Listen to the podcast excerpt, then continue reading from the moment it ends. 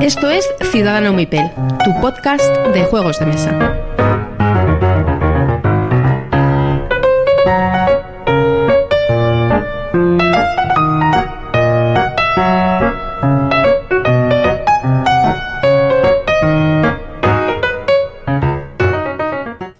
Hola a todos y bienvenidos a Ciudadano Mipel.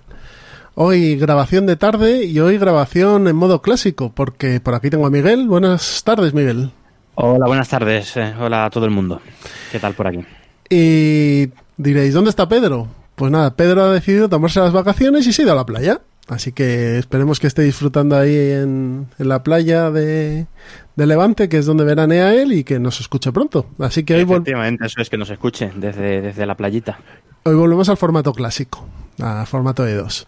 Aquí el único que no ha faltado en ninguno de los 48 episodios que llevamos ya es eh, aquí el crack de Jesús. Por razones obvias. Porque no, soy, sí, soy el que le da el botón de grabar. Sí, sí, sí. No falta ni aquí ni en sus otros dos podcasts que... Tres, tres. ¿Qué tiene? ¿Tres podcasts? Pues me he perdido uno ya. Está el diván de la morsa. Claro, Están el diván de la las, morsa. las viñetas del diván de la morsa. Ah, ese es el que... Y están los juegos de mesa de Ciudadano Mipel. Eh, Sí, el spin-off de Ciudadano Mipel, Eso es. Diván de la Morsa y el spin-off de Diván de la Morsa. Y luego colaboraciones varias y demás. Sí, sí. Y todo esto sin ver ni un puñetero duro, amigos. ¿Qué vas? De hecho, al, al revés. Al revés. O sea, esto te, te cuesta el dinero. Exacto. Bueno, Pero pues... por amor al... por amor al arte. Por amor al arte. Y ya está. Y porque lo pasamos muy bien. aquí. Eso sobre todo porque como somos grabando. amateurs y amamos lo que hacemos, pues no hay nada mejor. Efectivamente. Si quieres empezamos con las noticias, ¿vale? Eh, muy bien. A ver, empiezo yo con las primeras y tú cuando llegue el momento de, de despotricar del Kailus te toca. Vale. Bien, eh, nos ha comentado Arrakis que el próximo 16 de julio, que será el jueves que viene, eh, editan de, o sea, editan ya o sale a la venta de Magnificent, ¿vale? De Magnificent, que es un juego de colocación de dados, un euro y ambientado en una especie de troupe de artistas.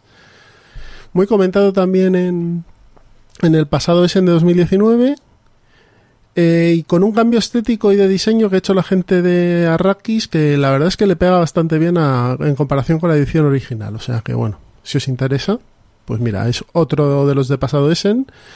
Y ya vamos viendo que el goteo de Essen ya es el es completo, llega casi todo lo importante que o lo más vendido allí, ¿no? Sí, ¿Qué- sí. El- cual- cualquier juego que haya que de- destaque mínimamente en Essen, lo tenemos aquí en castellano al bueno, al poco, en muchas ocasiones en, eh, antes de antes de la feria, muchos de ellos. O sea que ya o sea, los tiempos han cambiado por completo, por completo. Pero no en, en muchos años, ¿eh? O sea, es que cuando, incluso cuando empezó este podcast, que cumplimos, ¿cuántos vamos a cumplir ahora? ¿Tres, Tres, años? empezamos en el Tres. 17. Eh, el- si escuchas el primer especial que hicimos sobre ese, muchos de los juegos o no llegaban a España o llegaban meses más tarde o bueno, muchos de ellos no han llegado en castellano todavía. Sí, ahora ya no, ahora ya son tres años después, eso es impensable. O sea, todo, cualquier juego que destaque lo vamos a tener aquí. El famoso Essen del 17, que fue un desierto para muchos. Mm, Bueno, a ver, estuvo el Agra. Juego del que hablaremos luego. Bien, pero nada. juegazo, juegazo. Del que hablaremos luego. Eh, también nos han comentado la gente de Arrakis que a finales de este mes o principios del que viene, más bien en agosto, van a editar Modern Art, el juego de reinernicia de subastas ambientado en el mundo del, del arte, de, de los libros, de los libros, iba a decir, de, de las pinturas, de los cuadros. Y se supone que van a hacer la, o se van a, ed- van a editar y a vender la edición coreana, que es la que venía con el macito, la, la- con los La bonita. cuadros exactos. Así que bueno, estad atentos porque probablemente en agosto salga a la venta. ¿Qué más tenemos Muy por bien. aquí? Esto no tenía nada de texto, ¿verdad? Esto era absolutamente independiente del idioma. ¿no? Es totalmente independiente del idioma, pero lo que pasa es que no había muchas copias de esa versión. También había, Sí. había copias de la antigua. Hay mucha gente. Sí, no de hecho se puso por las nubes en segunda mano. Así que bueno, estará bien para sanear un poquito el, el fondo de, de- de reptiles que haya de- del juego. Así que nada, saldrá un precio, supongo que algo más elevado, Pero bueno, siempre está bien tener reediciones de juegos antiguos. Sí, de juegazos como este. Ajá. Tan- Este apuntado queda. Tan Garden, editada que saldrá el 14 de agosto por la gente de TCG Factory. Un juego de colocación de losetas, eh, hecho con cartas, o sea, las losetas son cartitas y tal. Y bueno, eh, tiene muy buena pinta, un juego familiar, mm, un euro ligero, podemos decir. Así que nada, estad atentos que el mes que viene, en agosto, eh, tenemos este Tan Garden por la gente de TG TCG. También tenemos tres juegos que nos han comentado la gente de GX Game, G- Gen X Games, que van a ser Proving Grounds, que es un juego de, de, eh, a- peleas en la arena, con bastante buena producción, con daditos, cartas, bastante bu- gráficamente bastante chulo. El Lintern Da- Dice, ¿tú te acuerdas de un juego que se llama Yanse? Sí, hombre. Que es el de los eh, los farolillos estos que ponen los japoneses en los ríos y tal, pues esto debe ser la versión de en dados, ¿vale? Y un juego que se llama Arquitectura, que es un juego, un city building, más o menos, ¿vale? ¿Qué más tenemos por aquí? También nos comentaba la gente de Gen X Games en, en su sección chivatazos que, que mandan ahí en las notas de prensa Esta es buena, ¿eh? esta es buena. que van a editar Role Player Adventures, que es el juego temático de roleplayer, en el que creo que se pueden integrar los personajes que generas en el roleplayer dentro de una aventura, ¿vale?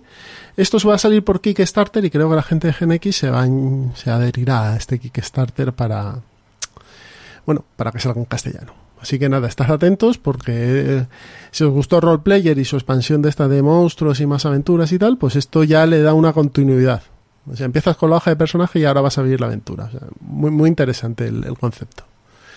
Y por último os digo yo que salen dos Berkamis que han salido hoy, día 9 de julio, por la gente de Dos Tomates y tenemos Petri y Rocódromo, ¿vale? Dos juegos ligeros, Petri un juego más de mayorías, a Rocódromo mm, sinceramente no he podido leer nada de él, pero bueno, eh, parece que es un juego de, de colocación de losetas y de, de hacer caminos, ¿vale? Así que nada, los tenéis eh, ya en Berkami. Creo que se han salido a 19 euros cada uno, con envío incluido. Mm, Muy bien. O sea que bueno, no está nada mal. Muy bien. Su turno. Pues nada, yo quería comentar primero eh, que ya, ya está en el Kickstarter también lanzado de uno bastante esperado, que es el, el Rallyman Dirt, Ujú. que yo particularmente tenía ganas ya de que saliera eh, y, y bueno, pues nada, que ya está ya está activo y y nada, se puede conseguir el Rallyman Dirt y, y el Rallyman GT. GT. O sea, está, tiene la opción de, de todo completo. Ya sale por una pasta todo completo, pero bueno, el Dirt está, que es el, el original, el original más la expansión que, que sacaron. Bueno, la no es una expansión, ¿no? El, el Dirt es uno autojugable, ¿no? Que sacaron un, a posteriori. Pero bueno, un gran juego de carreras. Eh, pues bueno, yo ya me he metido. No sé si a ti los juegos de carreras no te. no a mí es que no me gustan ni las carreras de coches en la tele, ni de motos, ni el rally, no. no. Con lo que disfruté yo este fin de semana con la Fórmula 1, Jesús. Cada uno con sus cosas, es todo perfecto. Bueno, pues siguiente noticia, eh, una noticia que, mm, bueno, no tenía ganas de dar, pero, pero las cosas suceden en la vida. Y es que el Kailus 1303 ya está, ya, ya lo he visto en las tiendas, el Kailus 1303. De hecho, lleva un tiempecito. ¿Está en español? No, está en inglés. Juraría que está en inglés porque acaba de anunciarlo Asmodee, que lo traerá en castellano en, en agosto. Eh, Kailus 1303. mm, La remodelación de Kailus. Sí, que, bueno, no. Bueno, pues estas Ya cosas. lo jugaremos y opinaremos ¿Qué de primera mano, pero yo vi- leyendo el manual ya digo que, que mandaba el preboste para ahí que le soltaran ahí un prebostazo. Un cebollazo. Luego dos muy buenas noticias de Maldito, sobre todo una que es la que ha... Bueno, no, la verdad es que las dos han hecho un montón de Mm. ruido, ¿eh? Eh, porque son dos pedazos de juegos que estaba, eran totalmente inencontrables, ya ni siquiera en versión, o sea, ya en ninguna edición, que son el, el Gran Hotel Austria y el, el Liu- Liu- ay, Lewis and Clark. Lewis and Clark. Dos juegazos que van a, a sacar maldito en, en breve. Yo aquí quería decir una cosa. yo entiendo que la gente maldito no diga Ciudadano Mipel y, bueno, y lo respeto. Y entiendo la política de novedades, de información de novedades que tiene maldito, que es, bueno, pues da sus exclusivas en canales, etcétera. Pero tampoco estaría mal que mandasen notas de prensa al resto de, la, de los medios. Más que nada para que no nos tengamos que entrar por el retweet del retweet de no sé quién, que depende de si te lo crees o no. Entonces tienes que ir luego por ahí y tal. Entonces, como nosotros pedimos notas de prensa de las editoriales y las hay quien nos la manda y hay quien no, y normalmente damos todas las novedades, como, como podéis ver, o escuchar, mejor dicho, pues no y cuesta muchas nada. de ellas vienen de, efectivamente de las notas Exacto. de prensa que nos mandan. Y pues no cuesta nada mandar un, un correíto, aunque sea un correíto, un, un mail con distribución X, el día después de que tú das la exclusiva y tal, y que la gente que la ha tenido, pues de- se la cuelgue la medalla y bien colgada. Y al resto, bueno, pues ya sabemos el día que va a salir, etcétera, etcétera, etcétera. Y ya está. Pero bueno, adelante, dos juegos muy buenos. Sobre todo, bueno, iba a decir, Sí, sobre sí. todo el Gran Hotel Austria, pero es que Luis An- An Clark está también muy bien. Sí, sí, es que sobre todo los dos. es que yo no sabría con cuál quedarme. ¿eh? Sobre todo el, Pero dos grandes noticias, sí. El- lo bueno El- de Gran Hotel Austria es que mm, en español no iba a salir porque la editorial que lo sacó en su momento decidió que bueno pues que no iba a volverlo a editar porque no cumplió ventas y que las ediciones extranjeras o las que se vendían en segunda mano en España estaban a unos precios desorbitados. Sí, Ahora mismo se están viendo ya muchos Gran Hotel Austria sí, salir. sí, la ahora en segunda mano están saliendo, de- vamos, de, Juego- debajo de las piedras. Juego muy muy bueno, muy bueno. Mm. Sí, sobre todo para dos jugadores. Sí. Sí, Un euro que, que no, es, no es fácil encontrar euros que funcionen tan bien a dos jugadores. Pues de los top 3 de la escuela italiana, podemos decir. Sí, podría ser. No sé, la escuela italiana tiene ya... Sí, sí, pero si te pones a tiene pensar, mucho, ¿eh? de estos tipos, de todos los que están por ahí zumbando, eh, quizá Gran Hotel Austria es uno de los mejores. Pues pero bueno. sí. Hombre, un top estaría, no sé si un, un top 3, top 5, pero es que hay muchos juegos, ya te digo. Está el Maracaibo del que vamos a hablar. Pero eso no es escuela italiana. ¿El Maracaibo? Ah, es verdad, es Fister, sí, sí, sí. Me- me- me- se me ha ido, se me ha ido. Alexander Eh, de Pfister de, Alexander de Pfister, Catania, sí, sí. ¿no? Sí, Bueno, sí, sí. dos buenas, dos buenas noticias. Eh, Gran Hotel Austria y Louis and Clark. Pues seguimos con buenas noticias, ¿no? El, un- otro juego que está hace ya mucho tiempo que es inencontrable y que va a volver a reimprimirse por parte de Devir, que es el Caverna. El, el- la reimplementación del agrícola. El agrícola Eh, en, su- en sufrir. super caja grande también. Sí. Pues nada, lo van a reimprimir y por lo visto va a ser la última impresión que van a hacer ya de este juego. Se han quedado sin los derechos por un casual. Sí, eso es. Mm. Eso parece. Sí, porque agrícola, que- agrícola creo que ya es de Asmodee, con lo cual ellos ya no lo pueden reimprimir. Vale. Bueno, Así que van a hacer una última, a hacer una última reimpresión y, y, bueno, pues bienvenido sea, porque es un juego que, que cabe en cualquier ludoteca, ¿eh? yo no sé si teniendo agrícola y le abre, Ya, sí, hombre, le abre y agrícola sí mm, caben ¿eh? en sí, la misma. pero meter ahí a caverna, ah, bueno, al final, si te gusta Rosenberg y lo que te plantea, pues te lo compras y adelante, vamos. Sí. Pero bueno, eh, es una buena noticia. Es un juego que también estaba, pues eso, a precios desorbitados en segunda mano. Sí.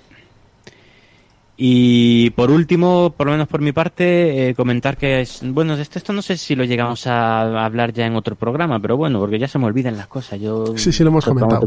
Sí, lo hemos dicho.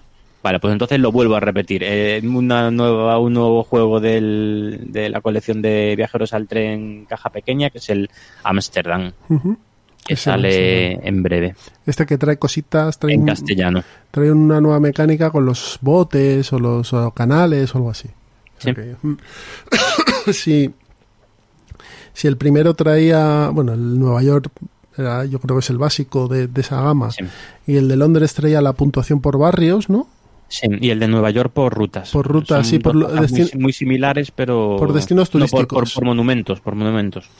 Este trae una mecánica con los canales también. Así que bueno, Muy bien. Pues nada, Muy buena caerá, esta- caerá seguro. esta línea de, de caja pequeña, sí. Yo he aprovechado que estuvo en las rebajas de Steam, eh, eh, estuvo el, el paquete completo de Aventureros al Tren en oferta, ofertaca además, Vamos, que creo que eran todos los juegos, no sé si por 9 euros, 10 euros, todos, el, el- el completo. En un poco más, Sí. ¿eh? ¿Que sí? No, no, no. A ver si te lo puedo decir antes de que termine. Sí. Yo me acuerdo Sí, sí, que, que en otoño, Tiradísimo, tiradísimo. en otoño del año pasado salió un ofertón de estos también y eran todos los juegos de aventureros al tren y eran 15 euros más o menos. Por ahí andaba y la oferta era la, A lo mejor eran 15 en vez de 10. la oferta era la misma que la de la vez anterior. Vale, pues estoy aprovechando para ir probando. Es un gusto. mapas. Es un gusto. Además está Sí, sí, implementado sí. perfectamente. Da, da gusto va, jugarlo. va, es un lujo, es un lujo. Eh, Yo lo he dicho siempre que de los juegos de iniciación es mi favorito.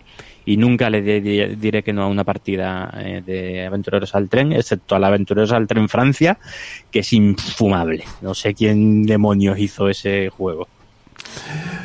Bueno, pues si quieres pasamos a la promo y pasamos a, Venga. a los entremeses. Así que hasta ahora.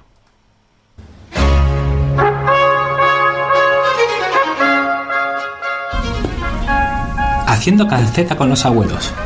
No, no, no. ¿Cómo que no? Espera, eh, eh, la calceta única. No, es que no, no, no van por ahí los tiros. Tío, no me fastidies. Eh, Algo que ¿vis sepamos, algo, no, algo, algo de lo que sepamos. Eso pues, se va acercando. Ah, ah, ya sé. Jugando con los abuelos. Un podcast sobre juegos viejunos y no tan viejos, jugados por gente de una cierta edad. Eso sí, Bien.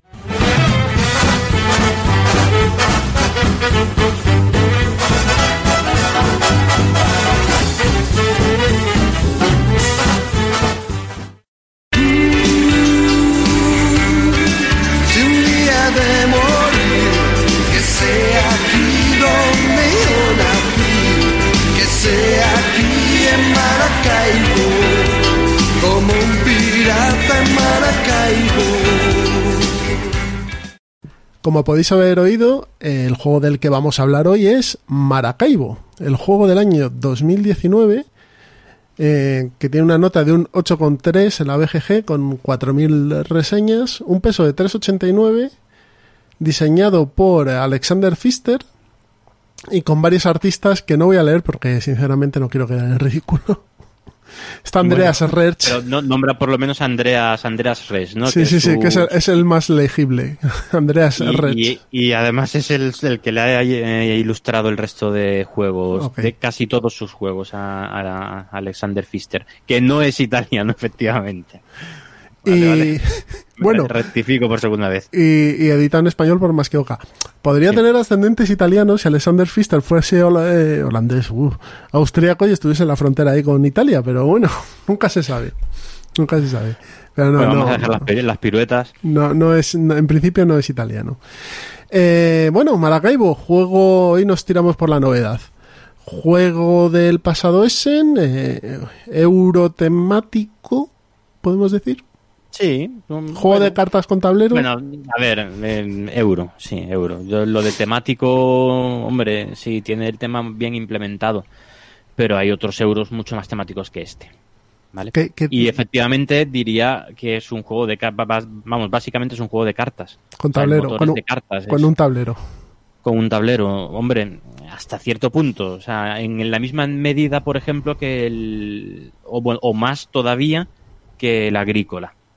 El agrícola a lo mejor es un 50-50 entre las cartas y el tablero. Aquí no, aquí las cartas yo creo que pesan mucho más. Pero yo, el bueno. agrícola es un juego de cartas con tablero porque el tablero se monta con cartas.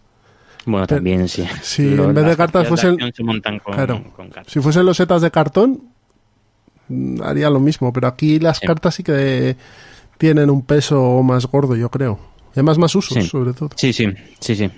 Y bueno, efectivamente, un euro de, de gestión de recursos, un- cartas, eh, mecánicas bastante clásicas, pero con una vuelta de tuerca muy buena. Eh, de la cara ahora hablaremos. Por cierto, un 8,3, eh, un juego de 2019, ¿eh? Con 4.000 reseñas, ¿eh? con 4.000 reseñas. Está ya en el puesto 81 de- del denostado ranking de la BGG. Así que, bueno, no está mal. Un peso de 3,89. No sé qué te parece. Me parece que tiene un manual grande, muy grande, ¿vale?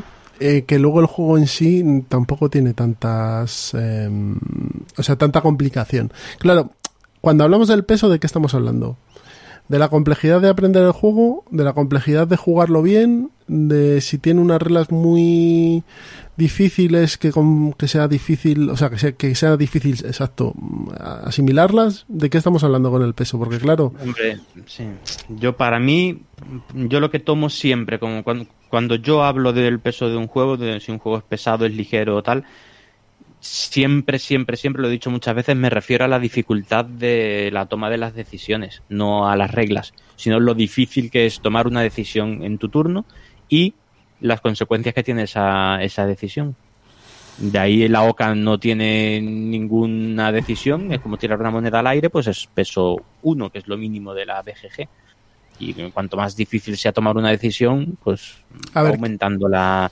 Pero, pero la dificultad no debe venir por la... O sea, en mi opinión el peso lo que debería marcar es eso, no la dificultad de, de las reglas. En Vale. ese sentido, pues el Kailus eh, para mí es un juego más pesado que los Mars. Sí.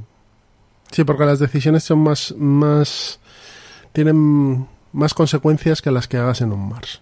o sea, una mala en decisión en Kailus se paga más que una mala decisión en un Mars.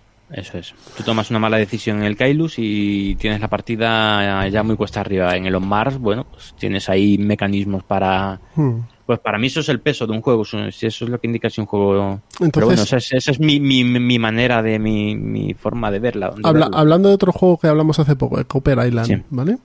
Sí. En este caso, Cooper Island sí que tiene más peso, porque las decisiones que toma son más críticas por el espacio Sí. de tiempo que en Maracaibo. Sí, para mí sí. Hmm. Yo creo que el Cooper Island es más exigente que el Maracaibo. Sí, es más cerebral, quizá. Es más mm, reloj eh, que tiene que estar bien engranado que Maracaibo, que bueno, te permite jugar a varias a varios niveles.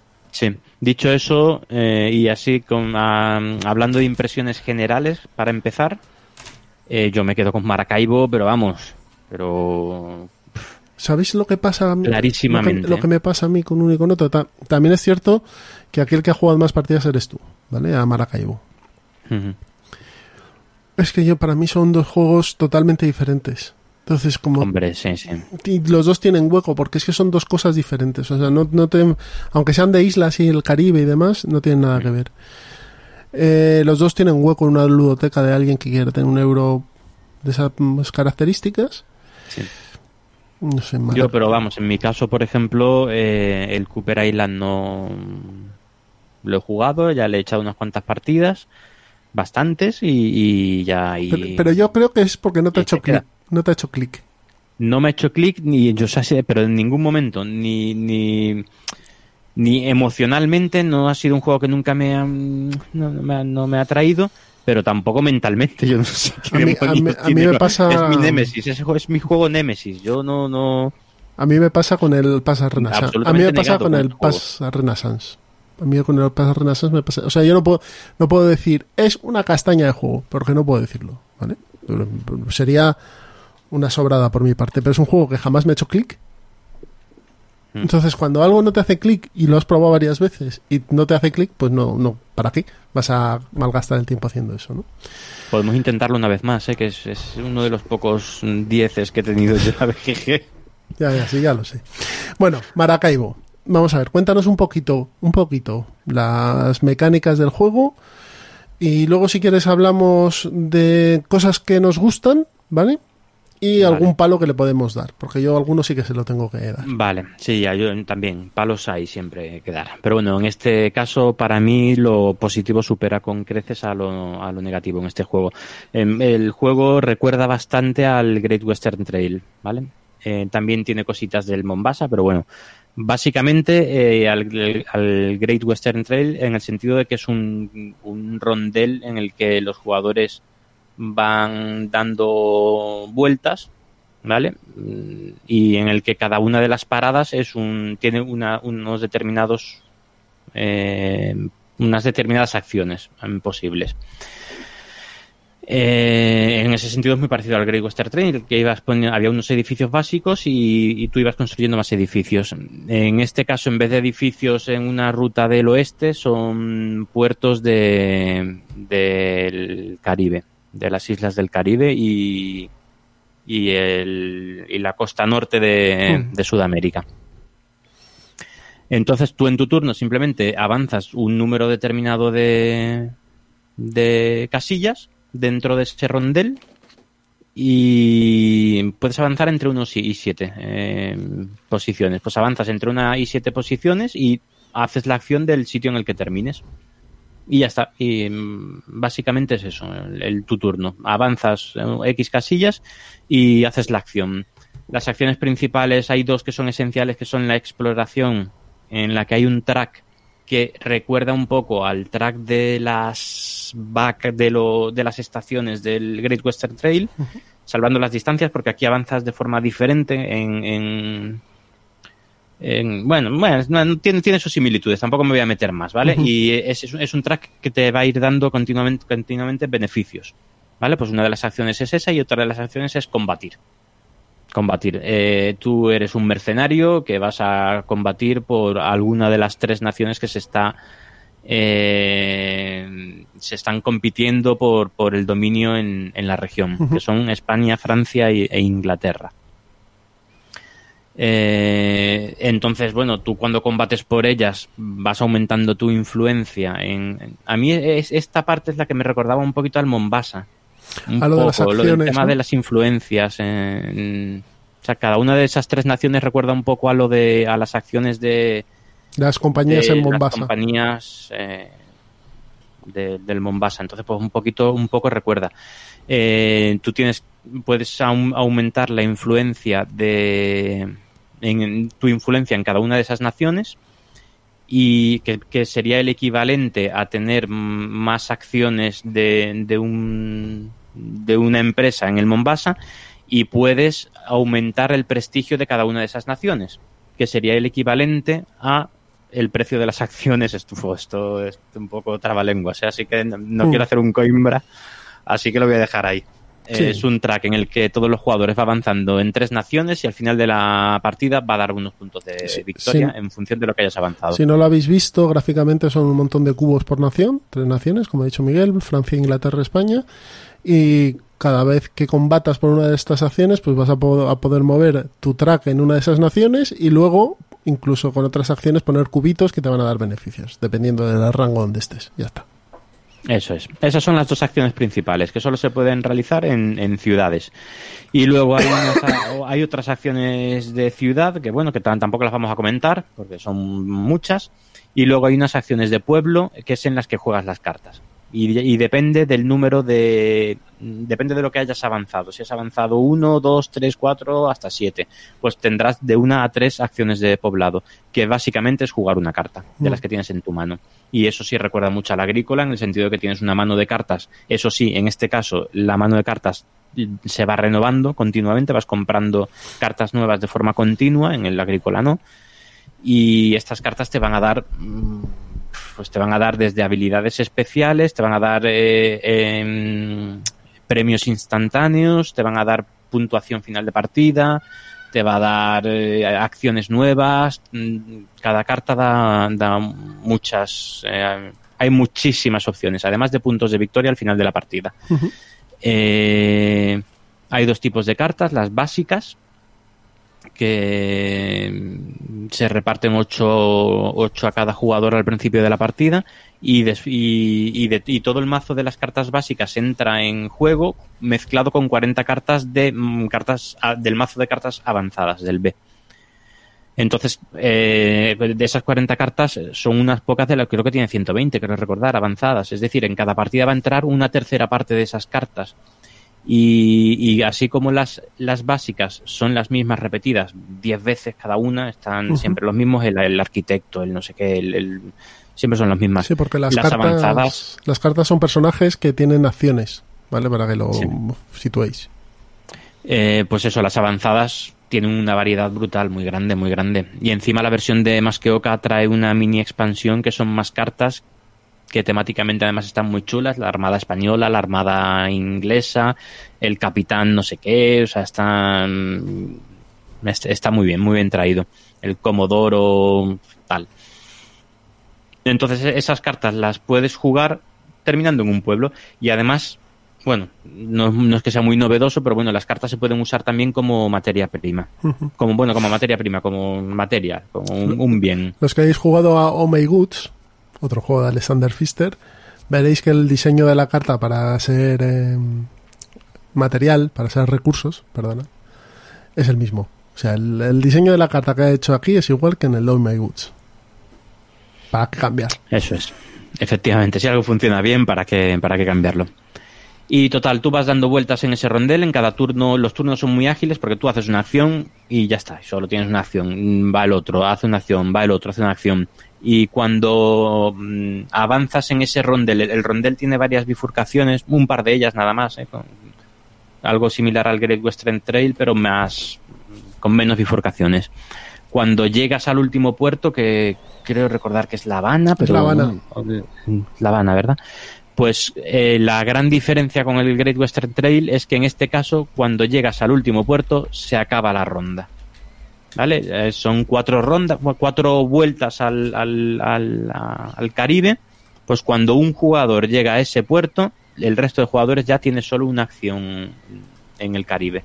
En, en el siguiente turno, todos los jugadores van a empezar su, su turno partiendo de nuevo desde La Habana. Y eso influye muchísimo en el tempo del juego. O sea, en el- igual que en el Great Western Trail, seguro que os ha pasado partidas en las que eh, se- todo el mundo va parando en cada una de las de, de- de los edificios, partidas en las que alguien se pone a correr como loco y lo que hace es dedicarse a, a hacer entregas más baratas, pero muy muy a menudo. O sea, y permitía mucho mucha variedad aquí. Eh, tienes que estar, tienes que tener cuidado. O sea, tienes que estar más atento a lo que hacen los demás. Porque en cuanto uno llega a La Habana, tú ya tienes que. mm, Se, te acaba ya esa ronda. Si tenías pensado ir a algún otro sitio, se te acaba. No, no puedes hacerlo. Por cierto, eh, hablando de ir a algún otro sitio, tiene una mecánica que me gusta, me ha gustado mucho, que es que mu- muchas de las cartas tienen asociados un asistente. Muchas. Y son además muy potentes. Eh, un asistente te- un asistente que tienes que poner en una de las de las localizaciones. Y cuando tu barco para en esa localización, pues es cuando puedes realizar una acción. Una acción además muy potente. Que vamos, que suelen ser bastante potentes las acciones de, de los asistentes. Esa, esa mecánica es importante, además, entenderla y, y jugarla. Porque Mm. los asistentes son como acciones extras que vas teniendo en, a lo largo del tablero. Entonces, si logras colocar muchos asistentes, vas a tener un montón de acciones extras en tu recorrido. Sí, acciones que no tienen los, eh, los demás jugadores. Eso sí, pierdes tu turno porque solo puedes realizar la acción de ese asistente. O sea, si realizas la acción de ese asistente, no puedes realizar una acción de pueblo como es jugar otra carta. Eh, resumidamente, esto es el juego. Luego, si os interesa, os lo compréis, os leéis el manual y veréis que tiene más cosas. Pero para que os hagáis una idea somera aquí en un podcast, eh, no os podemos eh, detallar tanto. ¿no? Eh, ¿Qué es lo que más te ha gustado de, de mecánicas, de feeling de juego y demás? A ver, mm, algo en particular, la mecánica de los asistentes a mí me gusta mucho. Eh, la cantidad de opciones que hay me parece muy superior a la del Great Western Trail. O sea, aquí sí puedes ir a muchas cosas distintas eh, y conseguir muchos puntos de victoria. Es que los puntos de victoria que puedes conseguir en, el eh, explorando es, bru- es brutal, pero te cuesta. O sea, explorar cuesta, sobre todo al principio. La cantidad de puntos de victoria que puedes conseguir eh, eh, con el prestigio de las naciones es muy grande. Mm, Las, la variedad que te da todas las cartas que hay es enorme. O sea, mm, o sea, para mí me parecen unos mm, puntos muy, muy positivos. Yo llevo ya bastantes partidas y todas han sido muy diferentes. Muy, muy diferentes. Y eso que solo estamos jugando al juego básico, que ahora, ahora entramos en eso.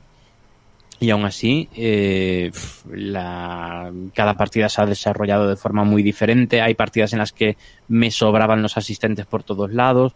Hay, partidas en las que mm, tenía que, que liberar asistentes como fuera para poder bajarme cartas. No sé, es. A mí eso también es lo que más me gustó, me gustó.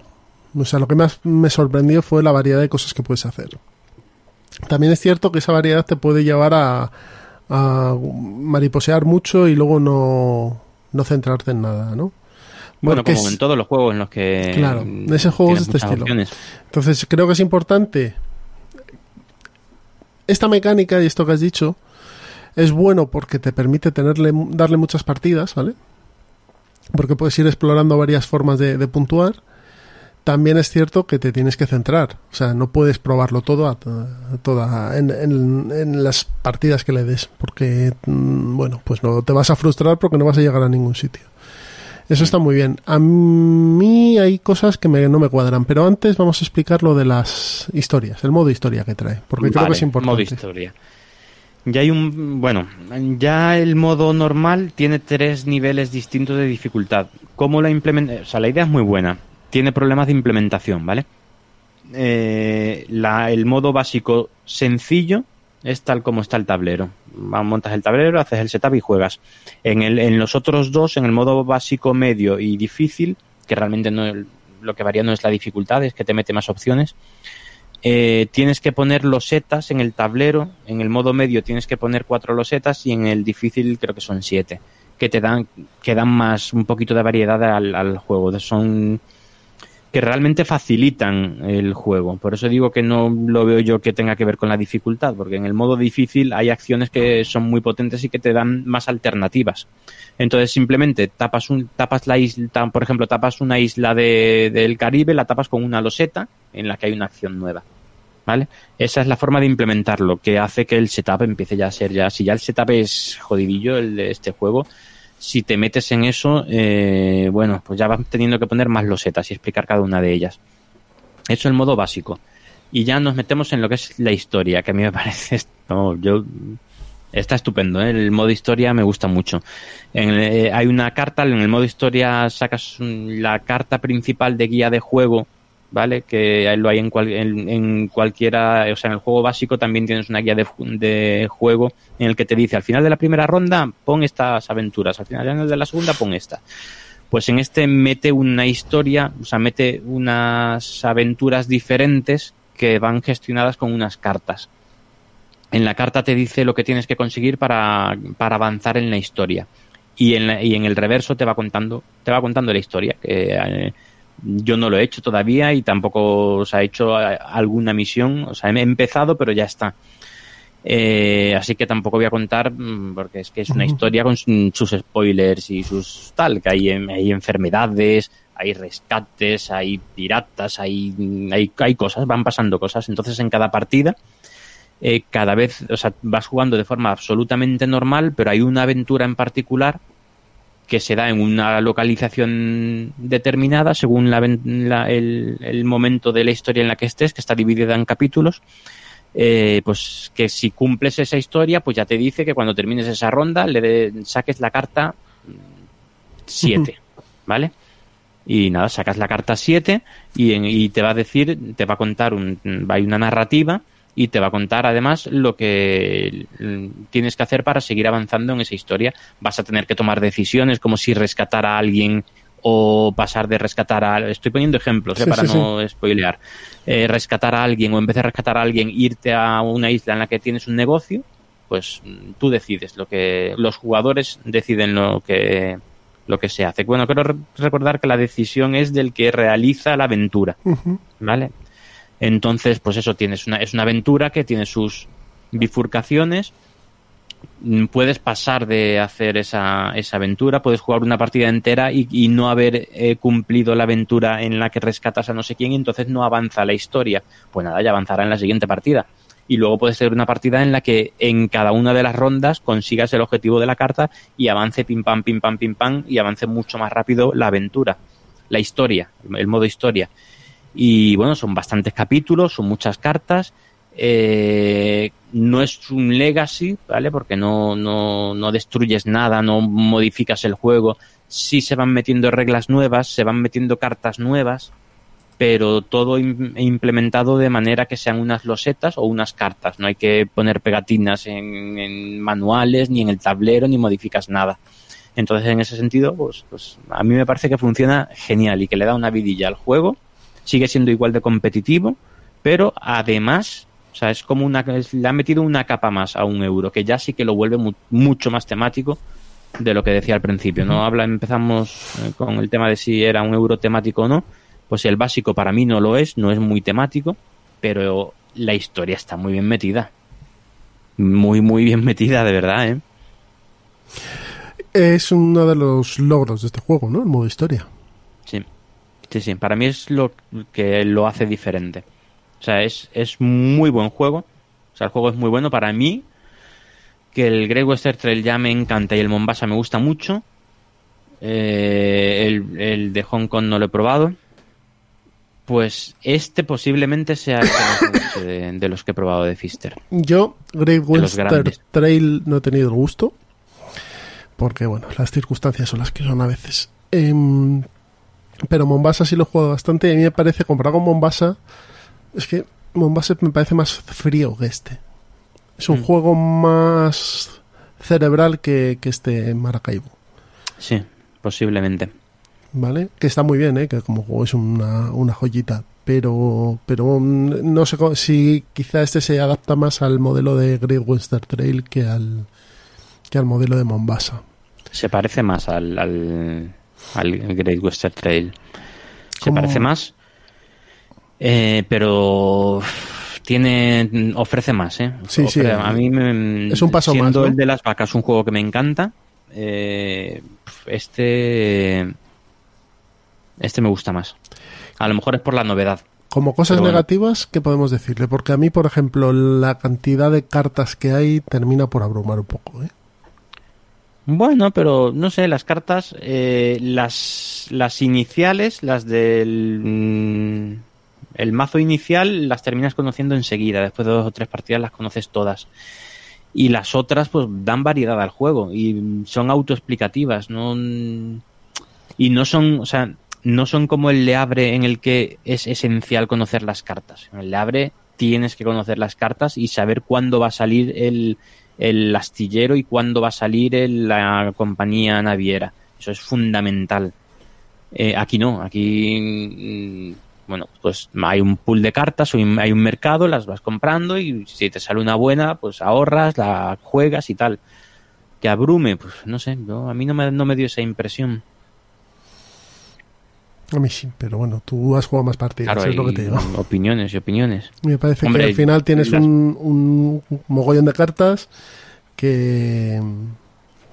Hombre, eso le da azar, claro. Sí, te pueden salir las cartas, eh, unas cartas que te conven mejor o no. O sea, sí, eso, eso, eso le da, le da azar, eso es evidente.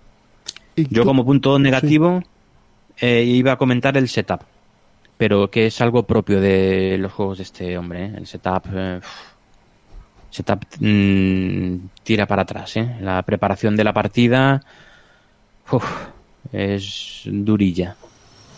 Quizá hay un exceso de tracks ahí. Mm, pf, Sí, pues, pues sí, sí, sí. ¿Y cómo lo hace? O sea, eh, el, el- lo de los cubos. Lo que pasa es que como, como en este caso, el, los cubos los tienes que ir poniendo en los cubos de influencia. Sí, Los sí, tienes sí. que ir poniendo en el, bueno, en el Caribe, igual que las casas las tienes que ir poniendo en las naciones del Mombasa. Pero claro, para jugar eso tienes que poner perfectamente ordenaditos mm, 15 o no sé cuántos cubos de cada nación. Luego tu tablero de jugador, no sé yo si no habría otra manera de gestionarlo, porque es que tienes que poner 24 en cada uno de los tableros de jugador, tienes que poner 24 circulitos, 24 mm, Claro, al final si te pones a, maderitas que es, a mm, pensar, tienes el track, de, el track de las naciones, el track de ingresos, el track de puntos de victoria, el track de aumento de puntos de victoria sí. y los tracks internos de tu propio eh, barco, ¿vale? De tu Sí. propio En tu barco tablero. realmente hay solo un track que es el de espadas, el de Sí, pero bueno, pero militar. tienes pero, Pero luego tienes mil cosas ahí. los disquitos estos que vas las mejoras, en el fondo no deja de ser un track también que vas sí. liberando. Y todo eso lo tienes que preparar. Eso, bueno, cada jugador se prepara el suyo y luego el mazo. Es decir, el mazo de juego tienes en cada partida, cuando terminas la partida tienes que, o, o- o si no lo haces cuando terminas la partida, lo tienes que hacer al principio de la siguiente. Tienes que separar las cartas de con maromo, maroma oscura de las cartas de maroma mm, de cuerda. sí, de cuerda clara y clara. cuerda oscura. Entonces, primero lo tienes que separar, luego coger las de cuerda, os- no me acuerdo, oscura creo, y barajar y dar ocho a cada uno. Cada un, eh, luego cada jugador se queda tres, uno se lo baja a su tablero y las otras cuatro las descarta. Coger todas las cartas que han sobrado de ese reparto y con las mazas de las cartas del otro color, barajarlas, sacar 40 y barajarlo todo junto. Al final es que, es que cuando terminas dices que podía ya podía haber jugado un Kailu en Se- este rato. Setup de 40 minutos, sí. Sí, tiene un setup un poco infernal, pero eso ya le pasaba al Great Western Trail, que tiene un setup también largo, aunque no tanto como este, y al Mombasa con las casas. Que... El Mombasa con las casas es un poco coñazo, las tienes que ir Mm. colocando uno a uno. Pero bueno, hay gente que tiene mucho toque y eso le encanta, pero sí es cierto. sí. no y luego lo de los libros también. sí. Ahí están. ahí estás. Pero bueno, eso como punto negativo le veo el- la preparación de la partida. Luego, el tiempo ya me pasaba con el de las vacas, ¿eh? que yo no sé si es por este, este diseñador, por, por Fister, que en sus juegos a mí siempre las partidas me duran más de lo que dice la caja. ¿eh? Tú- Yo- cu- te he dice, visto que comentar en Twitter que el, el número es 2. Ay, Que para ti el número que para ti el número es 2. Lo has ¿eso dicho lo he varias dicho yo veces. en Twitter? No, he dicho que a dos funciona muy bien. Ah, vale. A dos funciona muy bien. Eh, igual que el de las vacas. A dos funciona bien, pero a tres y cuatro, yo creo que a tres funciona. A tres me gusta más. Creo yo, por la variedad que da, eh, sobre todo porque tiene, aquí tiene el tema de las mayorías en la influencia. Al fin no deja de ser una mayoría, la influencia de cada jugador en cada una de las naciones. Entonces, si, si tienes, si juegan cuatro jugadores, hay tres naciones. Mm, pues, o sea, si, si juegan tres jugadores con tres naciones, al final lo que va a pasar es que cada jugador va a ir tirando de una nación y ya está. Si tienes cuatro jugadores con tres naciones, pues ahí ya tienes más competencia. Incluso con dos jugadores eh, y tres naciones, al final va a haber un, cada uno se va a ir tirar por una nación y va a haber una tercera que van a estar los dos, y- pero si tú me superas, eh, entonces yo dejo de tirar, de colaborar con esa nación, no sé, tiene el, el hecho de que haya tres cuatro jugadores le da vidilla a eso. Creo, creo yo, no sé, funciona bastante bien, ¿eh? A, a los tres números, a los tres números de jugadores. Eh, mejor que en el Great Western Trail.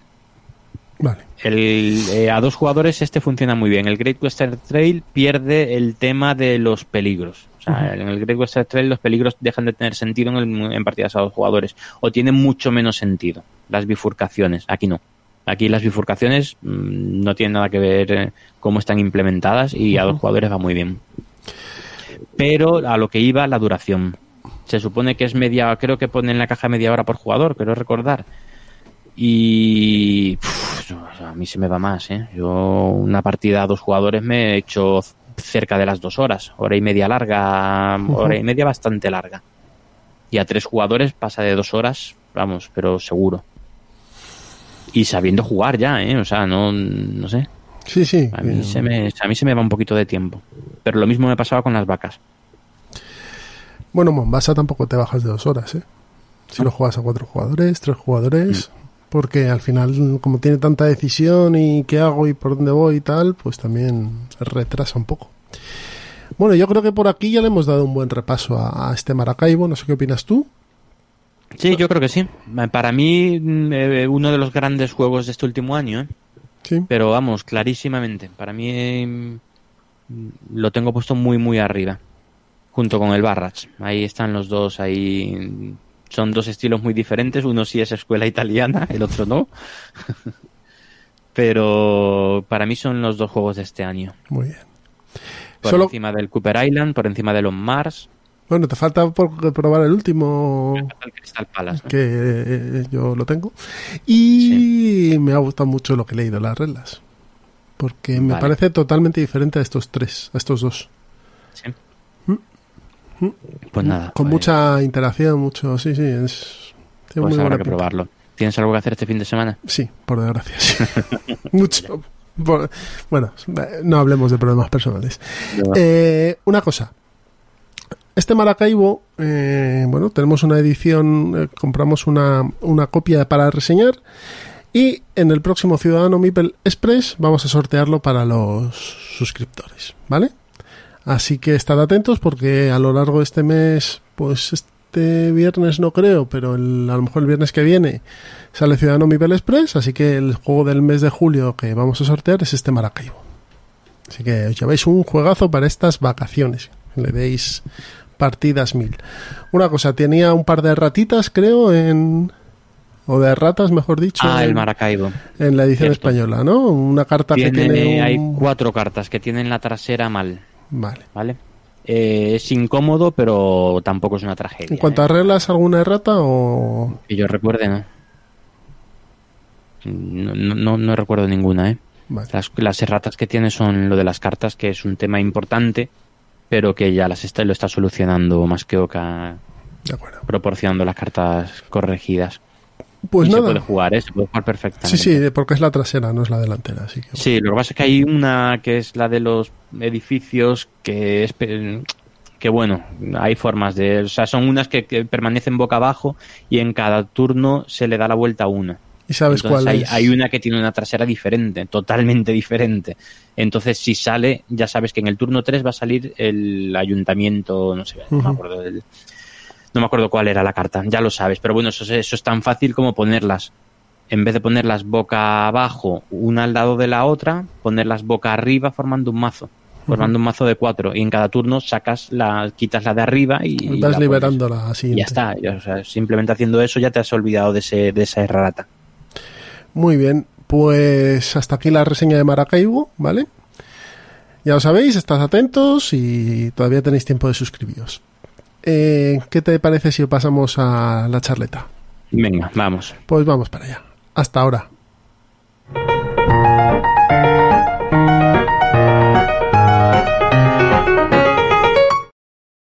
Ya estamos en la charleta. Y hoy, antes de que termine, porque este es el último programa, eh, no de la temporada, porque no tenemos temporada, pero sí del año lectivo antes de vacaciones, ¿no? Sí, Queremos- ahora pasaron un- unas semanitas. Bueno, tampoco mucho, ¿no? No, Hasta el siguiente epi- episodio. El siguiente episodio está, para que lo sepáis, ¿eh, amigos, qué planificación. El día 7 de septiembre tiene que, que Joder, estar el siguiente mía. episodio. Bueno, pues es mes, es mes y medio sin. a lo mejor, a lo mejor hacemos algo Sí, yo creo que en sí. ¿no? agosto, alguna cosita, sí, aunque sea con el móvil. Sí, sí, sí, sí. Y se va acercando ya ¿eh? el episodio 50, tío. Episodio 50, ¿quién lo hubiese dicho 50. esto? 50 episodios aquí dando el. Dando la brasa. dando la Y los tres años en breve también, en noviembre. Sí. Así que Sí, sí. se va a juntar todo. Bueno, a lo que íbamos. Que como vamos a estar un tiempo sin sin hablar en, en Ciudadano Mipel en el programa grande, y hemos escogido un programa, un tema un poquito así más veraniego, ¿no? Sí, muy ligerito. Vamos a hablar de los juegos eh, que fueron famosos en su momento. Vamos a hacer un ¿qué fue de? Que esto se hace mucho en en cine, en música y tal. ¿Qué fue de este actor que hizo tal película y luego no le volvimos a ver? que Pues, lo petó en su momento fue un boom. Tal, pues ahora es de- tremendo y- dependiente de librería. Pues algo así, ¿no? Pues eso en los juegos de mesa cada vez más, además, se da mucho. Hay- vamos a hablar de juegos que en su momento lo petaron y que ahora... Sí, mm, o, más que ¿qué lo, fue de? o más que lo petaron, más que lo petaron, que hablaron de ellos y los teníamos hasta en la sopa. Sí. Quizá, porque a lo mejor luego no lo petaron, porque como es un que fue de, eh, si lo hubiesen petado seguirían aquí entre nosotros. Bueno, aquí pero va a haber tomate, ¿eh? porque yo de la lista hay juegos que que siguen Que te puedan mu- gustar. muy, muy presentes. Sí, pero que te puedan gustar no quiere decir que de esos juegos ya ni se hable, ni nadie les comente nada, ni nada por el estilo. Entonces, como esto es una selección que hemos hecho nosotros, tanto en los comentarios de Evox como en la comunidad de Ciudadano Mipel en Telegram o en el correo, nos mandáis los que vosotros creéis que podían estar también en esta lista y los y los comentaremos en los comentarios de- del próximo episodio, ¿vale? Así que si quieres empezamos por el primero, que es... Yo, el primer, el primer que fue de. Y- El que- y- exacto, exacto. Creo que me encaja más a, a mí y el segundo te encaja más a ti, ¿no? ¿Puede ser? Puede ser, puede ser. Pues venga, ¿qué fue de Agra? Ese gran El juego... gran exitazo de 2017. Es verdad que fue un año en el que tampoco tenías que ser gran cosa para destacar. El pepino de Essen de 2017, el tapado, Agra, lo estamos esperando todos desde tapado enero no, del este- 17. ah, ¿eh? Este desde que salió la primera foto del tablero, ya todo el mundo, oh Dios, qué bien este juego, Dios mío, esto va a ser. Y lo estuvimos esperando con ansia, ¿eh? Con ansia. Leí, vamos, yo me leí el manual y dije, "Uf, esto tiene una pinta de pepino brutal. Y Era carete este, ¿no? primeros- De Este los fue- primeros que lo tuve ahí. Fue ¿verdad? carete, que este fue carete. Quiero recordar que sí, de- es una producción muy buena, eh, pero Carete para el 2017 ahora mismo seguro que nos parecería, a lo mejor fueron 55 euros, 60 euros, no creo que de ahí seguro que no pasaba, ¿eh? Y eso hoy en día, pff, eso es Sí. un, dos barajas españolas lo, lo que cuesta. Tres años, ¿eh? ¿Mm? Tres Sí, sí. años. Pues se estuvo esperando mucho, se habló muchísimo, estuvo todo el mundo probándolo como loco y yo tengo que decir que a mí particularmente es un juego que me encanta. Así que está desaparecido totalmente, yo lo tengo ahí todavía en la ludoteca y no sale desde hace la mesa desde hace un año y medio, pero... Se editó en español por Maldito Games, ¿Cómo, cómo? que se editó en español por Maldito. Pero fue jugarlo, fue jugarlo, fue jugarlo y empezaron a darle a darle palos, hasta en el paladar. como juego sucio, poco, poco elegante. Pero a mí me gusta, a mí es un juego, la mecánica esa, mm, o sea, con los recursos, como los vas mejorando. En, en- en- O sea, le metieron muchos, muchos palos precisamente por el arte, por lo que al principio destacó tanto. Porque es verdad que el tablero no ayuda, o sea, el tablero está puesto más para que quede bonito que para ayudar a jugar.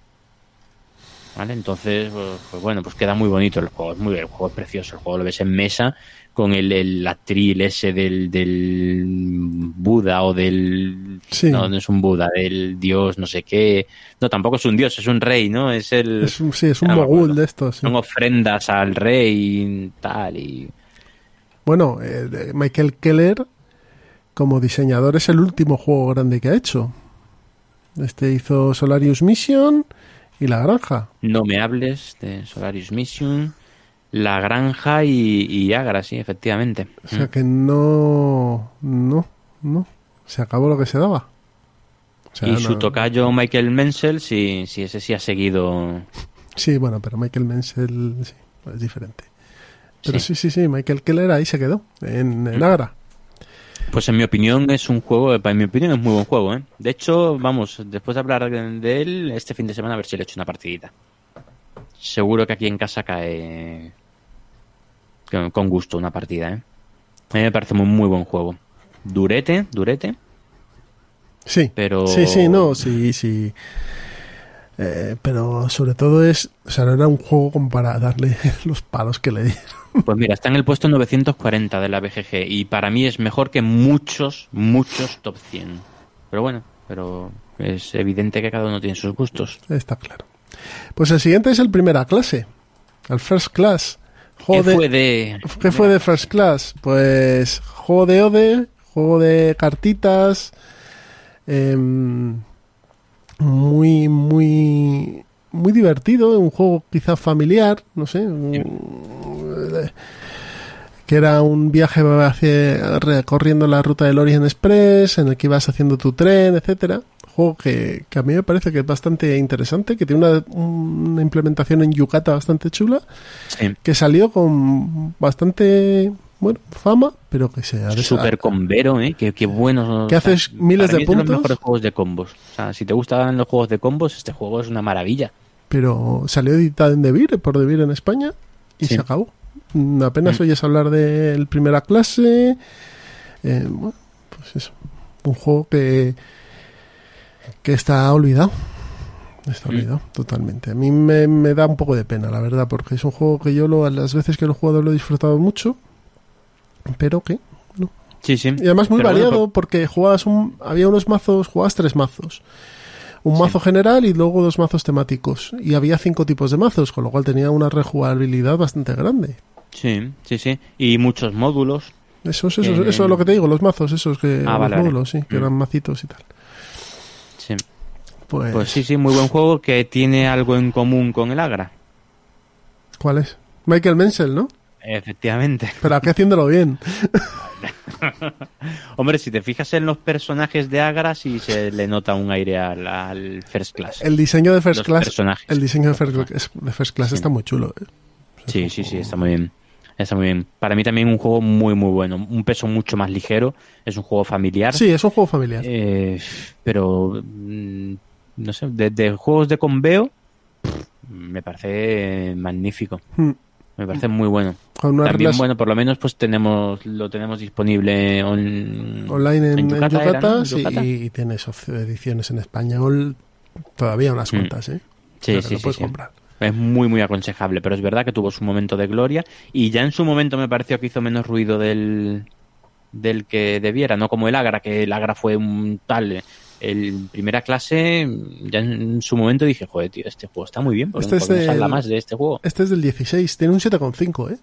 Con 4.500 ratings, pero bueno. ¿Qué más? Es un Hansing Gluck de, de manual, vamos, uno de los típicos juegos de Hansing Gluck. El siguiente, este, este sí que fue un, un, un lolazo. De estos, de estos va a hablar tú, porque yo los dos siguientes no los he jugado. Seafall, el juego Legacy de piratas. Mm. Eh, yo este no he jugado, pero sí que he ido siguiendo las reseñas, he leído gente que lo Sí, ha, sí. he hablado con gente que lo ha jugado, por ejemplo con Edu de, de- Sí, de- sí, sí. jugando con los abuelos y tal. Era la época de los Legacy, la época de todo juego tiene que ser un Legacy, y salió este que era una historia de piratas. Salió a un precio caro porque tenía unos componentes bastante chulos. Y la gente empezó a jugarlo. Y jugó creo que las tres primeras aventuras, porque a la cuarta no llegaron. Sí, sí, es lo, lo mismo que escuché yo. ¿Qué fue de Seafall? Este- Pues de Seafall fue que, que, que no era, que, que era un, que era un poco truño el juego. Se hundió. Que de hecho lo puedes encontrar saldado ahora mismo en, en las tiendas online que están sacando saldos. Tienes el Seafall que costaba 70 euros a lo mejor o 65 por, por la mitad. Sí, este tuvo su momento de gloria, tuvo tu, su semana o dos semanas de, de Sí, sí, de todo el mundo- hablaba del juego, pero la verdad es que las críticas fueron horribles. Ahí sí hubo bastante unanimidad. Sí, sí, pero la, la, la hostia fue fina, ¿eh? O sea, Sí, decir, sí. yo esto no lo vuelvo a jugar más, a mí no me vuelven a pillar aquí, etc, etc, perdón, etc, etc, etc. Mm. Pero bueno, es, es- Juego de 2016. De hecho, la puntuación es un 6,4. Fíjate, Pues eso. lo que se quedó. Pues eso. ahí ahí te- lo tenemos todo. Mm. ¿Qué más tenemos por aquí? Porque hay varias cosas interesantes. Ah, Feudalia. Vamos a ver.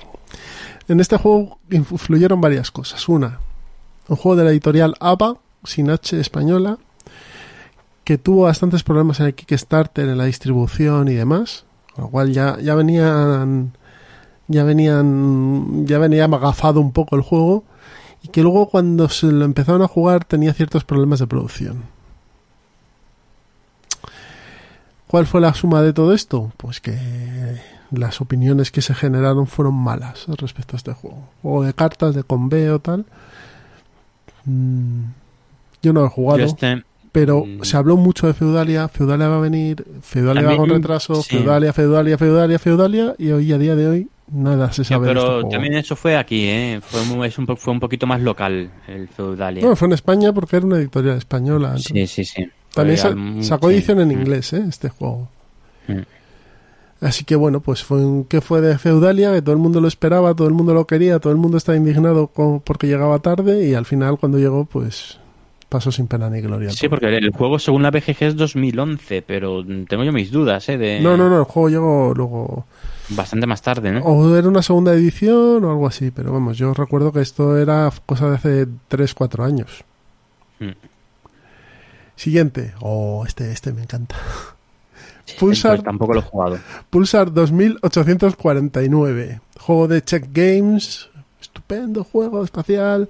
Muchas ganas. Este es otro de los que venía. Pues no sé si este es del mismo Essen de. Este es de 2017. el Otro, otro de Ara. 2017. Si es que está gafado ese año. En Essen. verdad, salieron buenas cosas, tío, en 2017. Sí, sí, sí, Este pero- Pulsar, Bueno, yo no lo he jugado, he visto, he visto jugar. este Pulsar, este Pulsar tuvo. Este es uno de los que tuvo su momento de gloria. Que todo el mundo hablaba mucho de él, que era de Vladimir Suchi, que de la gente de Check Games. Juego Este lo tuviste tú, ¿no? Yo no, no, no, no, no. Yo no me metí en este.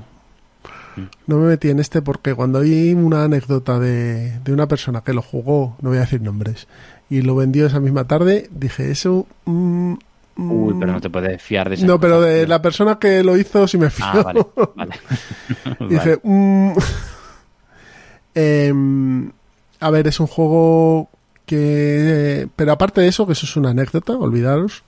Es lo que sí viene, lo que entra en esta sección, porque es un juego del que se habló bastante, que lo sacó de vir además en castellano, etcétera, que desapareció. Pero mm, desapareció en las, eh, ya cuando empezaron a llegar las copias originales, porque las de Debir tardaron un poquito, pero Pues sigue, no sé, yo le. ¿Quién- lo quién- sigo pero tú oyes hablar de- Tiene buena pinta, tío. ¿Pero tú oyes hablar del pulsar a alguien? No, no, nadie, nadie, no, no, en absoluto. Y es un juego que tú recuerdas que en la época se, sí que tuvo su repercusión. Sí, hombre, claro, Pues eso. claro, claro. ¿Qué Ah, fue pues de- Mira, me ha recordado a uno que no está en la lista, pero que también tendría que estar. Pues ahora lo dices. Lo voy a intercalar, aunque no esté en la, li- en la lista, Ponlo, ¿vale? solo como comentario. El Merlín de. De Feld. de. De Fell. Era, este venía después del Oráculo de Delfos. Sí. Que el Oráculo de Delfos de- era uno de los juegos de Feld que después de un tiempo que tal. Y también a este también le dieron. le Sí, y dieron- también de 2017, ¿eh? ¿Qué fue de 2017? ¿Qué pasó en 2017, amigos? En Essen. Estaba agafado aquello. No, pues mira que lo esperamos también con ganas, ¿eh? el De hecho. Y sacaron- la- y, las primeras partidas era, oh, esto tiene una pintaza, esto tiene una pintaza, el rondel este, tal. Pues, ala. De hecho, sacó una sacaron expansión, está editado en español y. Mm. Esos juegos de Fel como el Merlín o el Oráculo de Delphi, que se suele decir, ¿no? ¿Cuál es el siguiente que tenemos aquí? El siguiente me indigno que, esta pero- lista, porque puede estar en una lista del top de la década. Pero dime que no tengo razón. ¿Qué fue de ¿Qué fue de Coimbra? Coimbra? Pues yo lo sigo jugando. Lo sigo jugando menos de lo que me gustaría, pero lo sigo jugando. Es verdad que ya no se ve. Pero pero es un este juego es un sobresaliente. ¿eh? No sé, el juego es estupendo.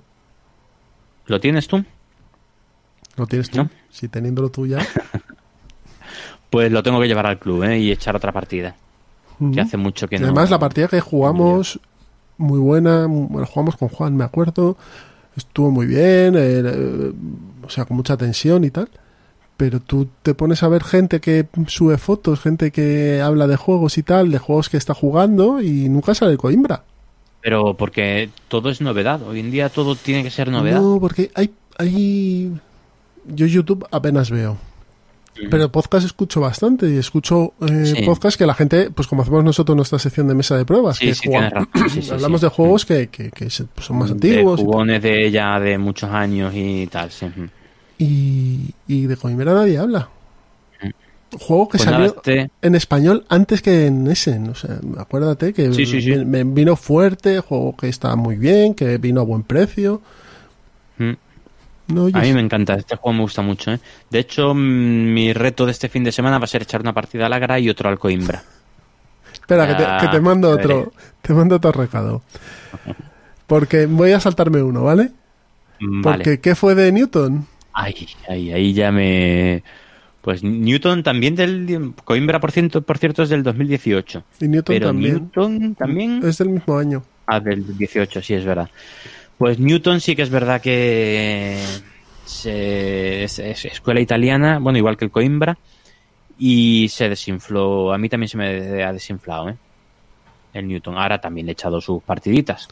Pero Newton le Newton acusaban, he echado- le acusaba a todo el mundo, y tú uno de ellos, que era un demasiado solitario. Pero si te pones a pensar, lo, O sea- lo que ha salido últimamente también es muy solitario en muchas Sí, cosas. o sea, es, es muy multisolitario, o sea, totalmente multisolitario, pero tanto como el Cooper Island.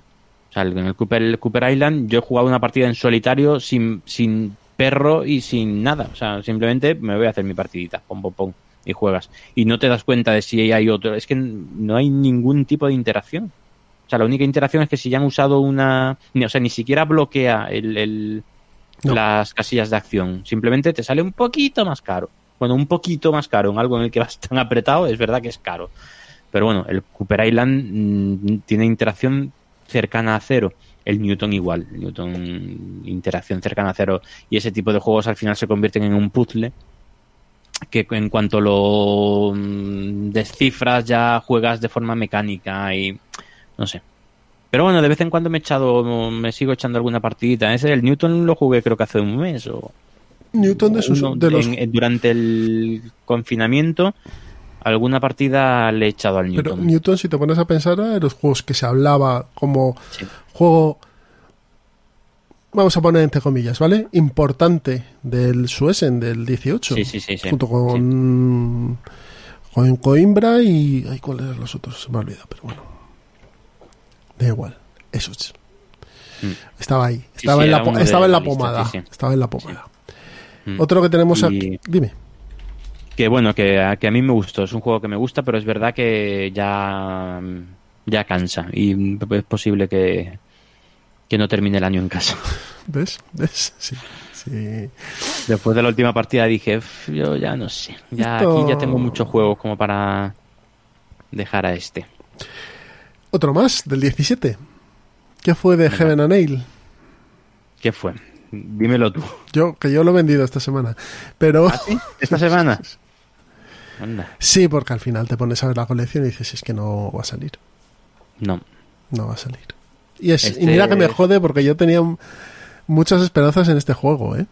Mm. Monjes y cerveza. eh, monjes, cerveza, colocación de losetas, o sea, tiene todo lo que me gusta.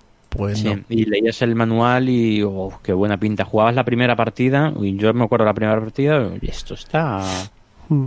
De hecho, te lo llevaste. promete, esto te lo dejé yo y te lo llevaste a tu casa y lo estuviste probando Sí. con, con tu mujer. Segunda partida, sí. Mm, tercera partida, yo esto ya... Y nada, nada, cuatro o cinco partidas y fuera. y fuera. Pues Heaven and juego del 17, euro medio, hablamos de él también aquí en este programa, el juego está bien, pero ya no se eh, habla nada. De salió año y medio o un año después por más que Oca. Mm, Yo de hecho cuando salió en Essen corrí a, correr a- comprarme la edición en alemán y tal, y...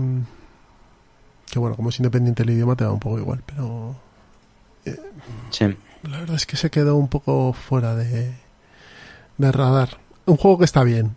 No vamos a decir, es que estos juegos que estamos hablando son una castaña. No es el caso. No, casi Son- todos los que hemos... Son juegos que, han- que- se han que olvidado, hablado, que han pasado al olvido, básicamente. Menos el Seafall que... No, el Seafall pasó al olvido porque le dieron palos hasta hundir al barco. Sí, pero, pero todos los demás son buenos juegos, que vamos, que los ves en una que este, pro- y... este y, programa lo podemos hacer dentro de dos años y tendremos una lista de otros tantos Hombre, como este. claro. Sí, pero mm, 2017 pf, Sí. domina, ¿eh? Domina. El siguiente lo has puesto tú. El siguiente, sí. Este igual es un poquito más polémico. Star Wars Destiny. ¿Qué fue de Star Wars Destiny? Te lo digo yo, que lo ha matado Fantasy Flight Games. Le pegó un tiro y lo ha matado. Pero la mata por algo, ¿no? A ver, ¿qué le pasa a, Fant- a- a Star Wars Destiny? Es un CGD, no es un LCG. Es un CDG. Un, un coleccionable, no sé qué. Un juego de cartas coleccionable, va con sobrecitos, etcétera. Tuvo mucha, mucha, mucha afición en, cuando salió. De hecho, yo creo que sigue habiendo gente que lo, que lo juega. Pero no debió cumplir ciertas expectativas y demás. Y es un juego que, pasados los años, no sé si llegó a tres años, porque Star Wars Destiny creo que también es uno del 17. Eh, Pues Lo voy a mirar Pero ahora. es- de todos los que hemos puesto en la lista, Del quizás sea el 16. que más arriba estuvo. O sea, el que más fuerte lo pegó, porque lo pegó además de forma sostenida, ¿eh? O sea, pas- estu- estuvo meses con el Destiny, pero a saco, pum, pum, pum, pum, pum, hablándose muchísimo. Pero yo creo que esos juegos Y es que tienen un problema. Tienen un problema gordo esos juegos. Y es que son mm, para el mercado competitivo. Sí. Y eso es pegas, pegas, pegas, pegas, bajas y enganchas con otro que y te olvidas de Destiny. ¿Qué le pasó a Android Runner? Pues lo mismo. ¿Qué le pasó a- al otro? Pues igual. Leyenda de los Cinco Anillos está saldado sí. a día de hoy. Keyforce. Keyforce es otro que Keyforge lo pegó sí que está sacando mucho la gente de, de Fantasy Flight, pero de ese sí que no se habla, ¿eh? ya. Nada, Tanto. nada, cero. Y, y se habló mucho, ¿eh? O sea, fue el juego del mes, pero clarísimamente. Vamos, tengo yo tres, tres o cuatro mazos ahí sin usar. Claro, y acuérdate de, de la gente y la caja básica se ha agotado y, y no podemos coger la caja básica. Venían los cuatro mazos con no sé qué historias y tal. Yo creo que esos juegos dependen mucho de la tensión que le metan a la competición desde las editoriales. Cuando ven que flojean ya, se van. El único que aguanta ahí es Magic, que va como un, Sí. un martillo pilón. El resto van y vienen. Por otro lado, de Star Wars Destiny es un juego estupendo. Sí, Para sí. lo que es de juego, es un juego estupendo. Mm. Divertido, fácil de jugar. Mm, No, no tiene mucho más. Lo único que, bueno, que, que es cierto que es un juego que, que ha pasado su época. Que ahora Star Wars está un poco de caída libre porque se han cerrado las, las series de dibujos, las series de, de pelis, etcétera. Que está Mandaloriano, pero bueno, es un- una cosa muy colateral. Así que bueno, pues, pues está ahí. Lo bueno es que podéis haceros con cajas de Star Wars Destiny, con packs de inicios a muy buen precio, porque un es un juego, ese sí que es un juego piscinero y es un juego de verano, porque olvidándoos del mercado Sí. competitivo. Más piscinero que el Fábulas de Peluche, desde luego. Mi pelchef es así, ¿Qué, qué decir, no? mi pelchef es así, le gusta jugar en la piscina al fábulas de peluche. Sigamos. Otro del 17. Clanes de Caledonia. Fue una añada. Ojo, pero si te fijas, son buenos, buenos juegos, Pero pero, ninguno. Que tiene un 8, ¿eh? En la BGG con tiene un 13.000 ocho. votaciones. Yo este, este no lo conseguí eh, en su momento porque creo que salió de Kickstarter, ¿no? Vamos, sí, seguro. Eh, y me metí en el late plates y me, al final me salió por una pasta, ¿eh? Pero bueno, lo vendí muy bien. Eh, pero jugué. mm, No, no sé, anda, no le tengo metidas partidas, fíjate, en la BGG. O sea, fíjate lo, lo que te, te importaba. Uh, pues le jugué unas cuantas partidas. Yo es que con la BGG soy un desastre, tío. Pues le eché un buen número de partidas al Clanes de Caledonia. Y, pero bastantes, porque probé además todo. El, solitario funcionaba bastante bien y lo probé los distintos clanes y tal. Y, y fue un bomba. Vamos, yo creo, casi te diría que después del Agra fue del que más habló este año, o, o al mismo nivel. Y con mejores críticas que el Agra. Y, y mejor, y Eh, mejor dibujante, que está nuestro amigo Clemens aquí a- Eh, al pincel. sí, además que tenía el, el, el handicap ese, ¿eh? de que estaba de que estaba ilustrado por Clemens Franz. Pero no sé, yo lo, a mí me cansó muy pronto. Es un juego que mm, me cansó, me, can- me cansó pronto. Mm, No sé a ti qué te pareció. Yo no he jugado. ¿No lo has jugado? Y me fastidia, ¿eh? Sí. Me fastidia porque es un juego que le tengo ganas, la verdad. tenía ciertas similitudes con el Terra Mística y el Gaia Project, pero no, no, yo no, no, disfruté ninguna de las partidas que jugué. ¿No? No, no, no me Pues es un juego del que se habló mucho. lo terminaba y el, el mercado no me, me parece que no funcionaba muy bien, la simulación del mercado. Mm, No, no, a mí no me, que es un, no juego, me convenció. es un juego del que se habló mucho, que de hecho GenX Games lo sacó en español. Sí. Y es un juego que si te vas al mercado ahora de segunda mano te lo encuentras a muy, muy, muy buen precio. Muy buen precio, muy buen precio. O sea Y está en el puesto 41 de la BGG. Tela, ¿eh? ¿Y cuántas veces oís en los últimos 6-7 meses, en el último año, habéis oído en algún medio o incluso en los vuestros compañeros del club, habéis visto jugando a algún clanes de Caledonia? Seguramente pocas. Mm. Pues nada, ¿qué fue de clanes de Caledonia? Y el último. El último ahí discrepo un poco contigo, pero bueno. ¿Qué Sí. fue de El banquete de Odín? O el festín para Odín, que me gusta más, pero bueno, que es el, el título original. El festín para Odín, juego que de V. Rosenberg, macrojuego de V. Rosenberg. Su último, su último gran juego. Para mí es un gran juego, ¿eh? Para mí, mm, yo lo sigo A mí teniendo. Indian Summer me gusta bastante, ¿eh? Dentro de la ¿Cómo? línea Indian Summer me gusta bastante. Dentro de la línea de, mm, de los juegos de, de piezas de estos tipo Password, eh, Indian Summer está bastante bien. Pero bueno, eh, probablemente el último gran euro de este, no sé, Pedro habla muy bien del Newsford. Yo no lo he Sí. probado y es posterior. Juego que sale editado por Devir y que va a salir editado por Maldito Games, ¿Cuál? El- El, el- el Festín para Odín. ¿Sí? Juego con expansión y un juego con sesenta y tantas acciones que podías escoger. Sí. Y en el puesto 23 de la BGG. Pues Pero- nadie, nadie habla mucho del o sea, banquete de Odín, ¿no? ¿Cómo? Que nadie habla mucho de- del banquete de Odín. No, yo creo que para ser un top 25, para ser uno de los grandes juegos de, de este diseñador, el cajote, el, el- no sé, mm, se juega. El otro día lo vi ahí en, en la colección y digo, pero, pero bueno, pero es que puede hacer dos años que no juego una partida al, al banquete de Odín. Y, y A mí me gusta- parece a mí me mucho. Muy bueno, me- me- un juego en el que mezcló eh, eh, la- hizo un mix entre los juegos tipo agrícola y los juegos tipo patchwork y le salió una cosa muy maja, en mi opinión, muy muy maja. No sé, el juego, Pero está, el juego está no muy bien. Combina, como dices tú, el patchwork con, con la colocación de trabajadores. Es cierto que salió, era caro. Era un juego Mm. caro. Mm, bueno, Sí, es que es uno, uno de tantos, ¿no? sí, eso es. Es que hay tantos tíos. Uno de que- tantos. Que es y es que podíamos hacer este, este, este programa, lo podíamos hacer una vez al mes casi. Uf. O sea, una vez al semestre podíamos hacer un Sí. que fue de. O una vez al año, podemos hacerlo una vez No. al año, ¿eh? Sí, mira, mira, O programa de despedida antes del verano. ¿Qué fue de? Y, ¿Qué fue de? y vamos repasando lo del año anterior o dos años anteriores, en este caso Sí. año anterior, y vemos de lo que se estuvo hablando y de lo que luego no, no se sabe nada.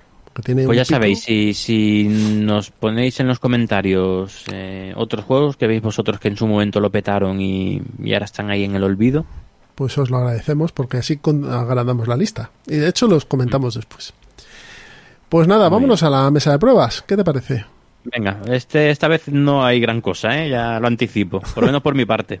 Sí, hombre, sí hay cosas interesantes. Bueno, Venga, hasta ahora.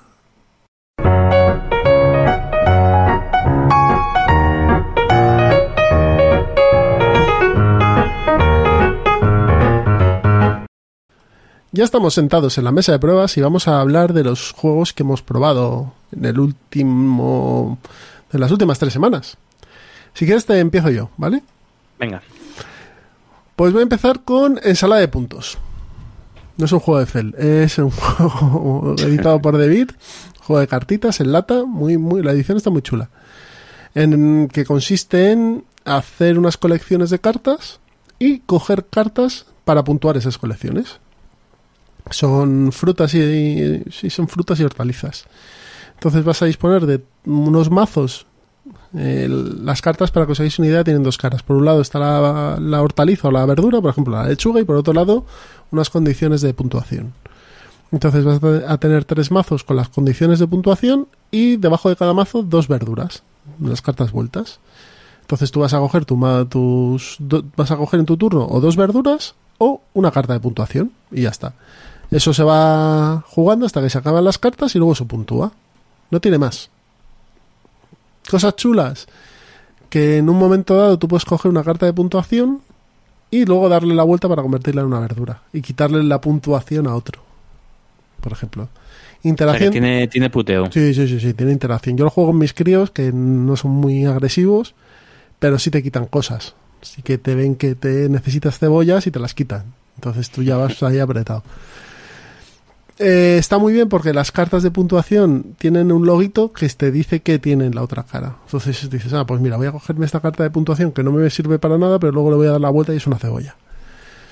Juego muy baratito, no llega ni a 15 euros, creo. Portable en lata, muy interesante este sala de puntos. Que hablaremos más de él en el plan malvado un día de estos. Siguiente juego, un poquito más eh, más arriba. Reinos de papel. Reinos de papel que no tenía ninguna información, pero ir a hablar a Chema Babundi de él en Qué rico el mambo. Y me interesó por lo que contaba y demás. Y además estaba muy buen precio, porque lo están saldando. Y básicamente es un juego en el que tú vas a formar un pequeño reino. eh, vas a con unas cartas, cada carta tienes unos personajes, unos personajes de cuento y luego unas localizaciones comunes. eh, y que tú vas a poder construir. Y nada, montas tu mazo, montas tu, tu compañía, tu- tus habitantes de reino, tienes guerras con los de al lado, consigues puntos de gloria y construyes viviendas o, localizaciones, mejor dicho. Y nada, eh, esas localizaciones te van a dar recursos y puntos de, de leyenda al final de la partida. ¿Cuál es la cosa que tiene interesante? Que las cartas de personajes de reino van envejeciendo y se van ir yendo de la partida. Van a ir muriendo, etcétera, etcétera. El juego se juega en cuatro rondas, 20 minutos máximo. Muy chulo este Reinos de Papel. Pero muy, muy, muy, muy chulo. Apuntado también, ¿eh? Muy chulo. Sobre todo porque tiene interacción, pero tienes también que tener un poco de gestión para ver cómo, bueno, cómo vas haciendo tu reino, etcétera. Y por último, un poquito más arriba, un poco bastante más arriba, eh, el otro día eché dos partidas seguidas que me encantó. Ese concepto de jugar dos veces al mismo juego al automóvil de Wallace. Ese concepto. Y ese concepto, bueno, normalmente llegas allí y es ch, ch, uno, otro, otro, otro. Pues nada, juego económico en el que se representa el inicio de la industria au- automovilística en cadena, en, en serie, producción en serie en Estados Unidos. El juego económico, que como os he dicho, en el que hay un, un rondel donde vas a ir abriendo fábricas según el modelo, pagando un precio, etcétera. Y, y lo que tienes que hacer es, mm, después de, creo que son cuatro, cuatro turnos, pues eh, ser el que más dinero tiene. Vas a, a construir fábricas, las vas a cerrar, porque como los típicos juegos de Wallace siempre tienes un negativo, etcétera. Eh, juego que está muy chulo. Mm, juego antiguo, del 2011 creo que es, mm, del automóvil. Mm, pero que, que como económico ligero está bien. Ligero de, de reglas, luego el peso está en las decisiones, como siempre en estas cosas. Y no quede el último, con lo cual yo ya me doy por satisfecho. Pero yo en este juego soy un puto inútil. Lo reconozco. Así que nada, estos han sido mis juegos. Bueno, muy bien. Mm, Una buena racha. Sí, ha ido bien, ha ido bien. Automobile, perdonad, 2009. 2009, 11 años. Bueno, pues voy yo con los míos ya, ¿no? Exacto. Pues bueno, poquita cosa, ¿eh? He jugado bastante, pero muy, muy, muy pocas novedades. He seguido dándole fuerte al Down of the Thieves, que bueno, de ese ya os hablé en la... Hombre, eso es una novedad. Sí, pero bueno, pero ya hablé en el anterior, Ujú. Down of the Thieves. Juego en solitario. Es un juego en solitario, de hecho, no es, tiene, tiene un modo cooperativo que es un... Es que esto no lo comenté en su momento. Es, tiene un una forma de jugar en cooperativo, pero que es un invento extraño. O sea, el juego es para jugar en, está hecho para jugar en solitario. De hecho, el modo cooperativo es simplemente que, los cuat- siempre juegas con cuatro héroes, ¿vale? Siempre, independientemente del número de jugadores. Y si juegas eh, con otras personas, pues cada uno lleva el control de un héroe. Pero es decir, que toma las decisiones de ese, de ese héroe, pero ya está. O sea, no, no- eso es todo lo que lo hace cooperativo. O sea que, bueno, básicamente es un juego en solitario. Pues le he echado unas cuantas partidas más, avanzando en el nivel. Y. Y bueno, que mm, otros juegos que he jugado, el Parade, eh, lo he jugado mucho. De hecho, he entrado en casa como una, vamos, como un vendaval, así que lo voy a dejar para después, Vale. porque es el juego del que voy a hablar en- dentro de un ratillo. Aquí, aquí también ha dado fuerte. ¿eh? En la siguiente sección, sí, ¿no? Pues juegazo. Sea, mm, disfrutamos como enanos. Eh, y luego mucho filler. Hemos jugado mucho. Bueno, el Parade también es un filler. Eh, hemos jugado mucho al Red 7. Juego. eh, que con muy poquito juego, mm, se consiguen cosas muy. Es un- es un ejemplo de juego que con pocas cartas y pocas reglas. eh, Es un ejemplo de diseño. Sí. De tener la cabeza muy bien centrada para poder mm, Qué diseñar un tipo juego, de- ¿eh? Y de, de esto que echas una partida tras otra. O sea, es una sesión de juego, a lo mejor son cinco partidas fácil. Cinco o seis partidas. Eh, hemos jugado al Celestia, del que, del que ya hemos hablado. Creo que le dedicamos. Tiene un plan eh, malvado. ¿Eh? Un plan malvado, pero plan hace dos años y pico, de los primeros. Y sigue funcionando muy bien. Con los niños, este juego es un push your look que juega, funciona muy, muy, muy, muy, muy bien. Eh, nos fuimos de hotel un fin de semana y metimos en, en la maleta cuatro o cinco juegos de este, de este estilo, Celestia, Red 7, Parade y cosas así, cosas así. Y muy bien. Muy, muy bien. Eh, también hemos jugado al Clank, que ya hablé la, en la otra vez. Eh, Súper recomendable este juego, muy, muy, muy divertido. Sí, sí que lo es, sí. Estoy deseando meterle ya eh, expansión. ¿No tienes ninguna? Sí, sí, la tengo las dos.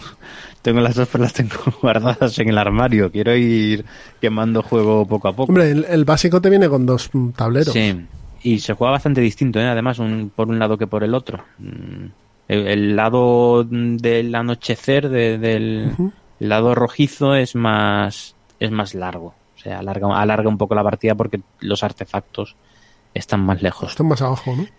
Eh, sí, pero tengo ya ahí la momia y, y los tesoros sumergidos ahí esperando Muy bien. su ocasión. Y creo que ya está. Y Quería hablar de alguno más, pero se me ha ido alguno que no tenía en la escaleta y, y se le ha ido ya el, el momento. Pues nada, como hoy no está Pedro para deleitarnos con sus partidas, que el pobre hombre, a ver si ahora que está en la playa y puede jugar con su amigo Alberto, le, se resarce. Vamos a terminar la mesa de pruebas y pasamos al plan malvado. ¿Qué te parece? Muy bien, Pues venga, venga, vamos. al lío. Hasta ahora.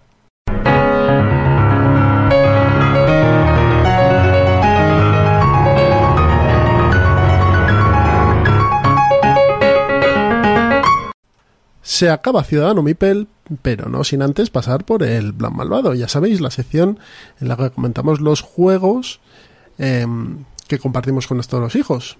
Así que te va a tocar hoy empezar a ti, Miguel. Si quieres te hago la ficha. Muy bien. Bueno, lo hago yo, no te preocupes. Ok.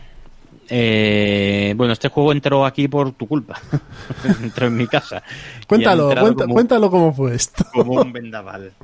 Pues nada, eh, eh, eh, Jesús, estoy en, En cuarto de estoy en juego. cuarto de juegos. ¿Quieres que quieres que te lleve algo? ¿Quieres, quieres que pille algo para ti? Dice, sí, sí, sí, venga, un parade. Un parade, vale, pues venga, pues nada. Mike, un parade. Y entró aquí en casa sin, sin abrir, o sea, precintado, y tal como entró, estuvo un día o unas horas, no me acuerdo Un cuándo día, un día, lo di. porque no, esto Un fue un día. viernes y el sábado me lo diste. Pues, pues eso. Eh, te lo di, es decir, mi mujer y mi hija solo vieron la caja del gato de Alicia en el País de Gato de Cheshire. Pues nada, pues ese juego tuvo, tuvo, tuvo que entrar en casa simplemente por esa ilustración. Ya está, o sea, es que no hubo más. Y ha entrado en casa y ha sido el éxito de, a nivel familiar, ha sido, bueno, el éxito del, iba a decir de los últimos meses, pero es que los últimos, es que están entrando juegos muy buenos, el Clank, el Periodic, están entrando juegos que han caído, han caído muy bien. Entonces, bueno, este parade se juega como, como comer pipas. Como comer pipas. Se reparten, es, bueno, es una, un parade, una mm, Un cabalgata, ¿no? Una, Un desfile. no, un desfile, eso. Un desfile de, de- en, en el País de las Maravillas, en el que están, pues, están los, pero algunos de los personajes. Son seis, Son seis personajes. Seis personajes. el gato de Cheshire, Alicia, eh, Humpy Dumpy, que es el huevo este, el sombrerero loco, un dodo y, y el conejo blanco. Eso es, eso es. Cada uno con 11 cartas, con cartas numeradas del 0 al 10. Y, y nada, tu objetivo es conseguir los menos puntos posibles. Mm, En tu turno juegas una carta, que la- lo que vas a hacer es poner una carta al final del... del ¿dónde Desfile, otra vez la palabra? Del desfile. desfile. Al final del desfile.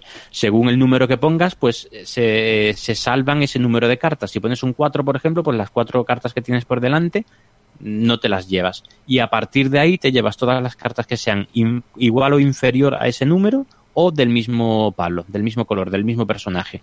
Y esas son las cartas que te llevas. Entonces esa de- decisión, o sea, esa, esa mecánica, mecánica tan sencillísima que los niños la pillan en, en un turno, ya la han pillado, eh, uf, tiene, tiene, tiene miga, eh, tiene miga. Cada- estratégicamente, cada estratégicamente es fina, sí. Sí, sí, sí. Cada turno es un dolor. O sea, es eh, un juego en el que consiste en a ver cómo salvo el culo en este momento. Ya el siguiente turno ya, ya, ya veré, pero a ver cómo salvo el culo es en este momento. Y luego tiene para rematar la faena de un diseño muy bien hecho, eh, cuando termina la partida, eh, se mira quién tiene la mayoría de cada uno de los seis palos y en ese- el que tiene la, la mayoría de cartas le da la vuelta y esas cartas cuentan solo como, como un punto. ¿Vale? Cada carta eh, cuenta como un punto. Exacto, si tienes cinco Entonces- cartas, pues son cinco puntos. Eso es. Mientras que eh, si tienes dos cartas, pero una es un 7 y otra es un 9, pues te cascas 16 puntos, ¿vale? Entonces eso hace que estés, lu- o sea, tengas que luchar por conseguir mayorías al mismo tiempo que estás intentando no llevarte cartas, que básicamente lo que intentas es no llevarte cartas. O sea, tienes que intentar hacer tus palos los más grandes posibles de las colecciones que hagas y no comerte otras. Hmm. Pero claro, eso es complicado. Eso es. Claro, eso es lo que estamos intentando todos en la mesa. Así que al final empiezan a llover palos ahí de lo lindo. Y te comes cartas y como tú, Ah. Sí. como- yo he cometido a veces un error de, de calcular mal y te comes ocho cartas y dices, pero ¿esto qué Sí. he hecho aquí? Ya está, y me las he comido. Y ya está, ya he perdido Y la no partida. Hay otra. Y para rematar un buen diseño, ya para el, ya el remate, eh, al final de la partida te quedas con cuatro cartas en la mano, dos de ellas las tienes que bajar a tu zona de juego y las otras dos se descartan. Con lo cual al final puedes reforzar alguna de tus mayorías, o sea, esa decisión final de, de, de mm, que me bajo, cartas que tengan casi no tengan puntos, incluso cartas que te valen cero puntos, o me conviene bajarme esta que es un 8, pero si me la bajo es posible que consiga mayoría y tal. Pues son decisiones muy chulas, mm, un juego que funciona, funciona como un reloj. Además, el final de la partida también tiene una cosa chula y es, eh, hay un mazo de robo y la partida se termina cuando termina el mazo o cuando uno ha hecho la colección completa de los seis personajes. Sí. Entonces ahí, si uno va rápido y, y te, y te, te puede apretar y cerrarte la partida. O sea, que ese también ese... Sí, pero sí, sí, sí, cierto. Sí, pero ah, yo lo he intentado alguna vez esa, esa táctica y siempre ha sido, siempre ha acabado en desastre. Es muy complicada, sí. No, es un grandísimo juego. Juego, ¿Eh? de- juego del 2007 que se Ya ha tenido ves. varias reediciones. Esta es la edición Mm. de Asmodee, creo que es. Mm. No, es de Zetaman. Bueno, Zetaman es de, Zetaman, es de. Zetaman. Es de Asmodee también. Esta salió hace unos años también con Arboretum, hace tres años y tal. Yo no pude cogerla y me quedé como con las ganas. Dije, este juego lo tengo que tener. Porque me, mucho- me gusta mucho lo de Alicia. Y ha salido hace poco, por eso se lo pedí a Miguel, porque vi que había salido otra vez. Que tiene un 6,9 pero, y un 1,48 de, de peso, pero es un juego, vamos, estupendo, familiar. eh, va. Bueno, Sí, una joya, sí, sí. Una joya, efectivamente. Como Arboretum también. como Arboretum. Sí, además, yo tengo los dos y, y, bueno, tú también, ¿no? Sí, sí, Y también. me parecen los dos unas joyas de diseño. Quizá Arboretum un poco más sesudo, aunque este sí, también sí, lo es. aunque este tiene es más casual. Hmm. Este es más fácil que salga a mesa, pero Arboretum es un juegazo. Sí. Mm. Eso es.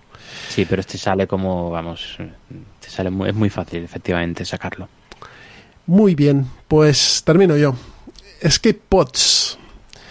Escape Pods, eh, espera, déjame un minuto que haga aquí la, la, la ficha. Em, Juego de 2019. juego de 2019, sí, joder, o sea, Escape Plan, no, Escape Plan, no, ojalá costase lo mismo.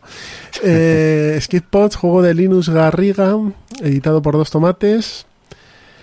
Em, ya he hablado de, él en alguna mesa de pruebas, entonces nada, ya sabéis que es un juego de em, de puteo al de al lado, básicamente, en el que vamos a, estamos en una nave espacial que está explotando y tenemos que coger nuestras cápsulas de escape y, llegar a unos refugios, ¿no?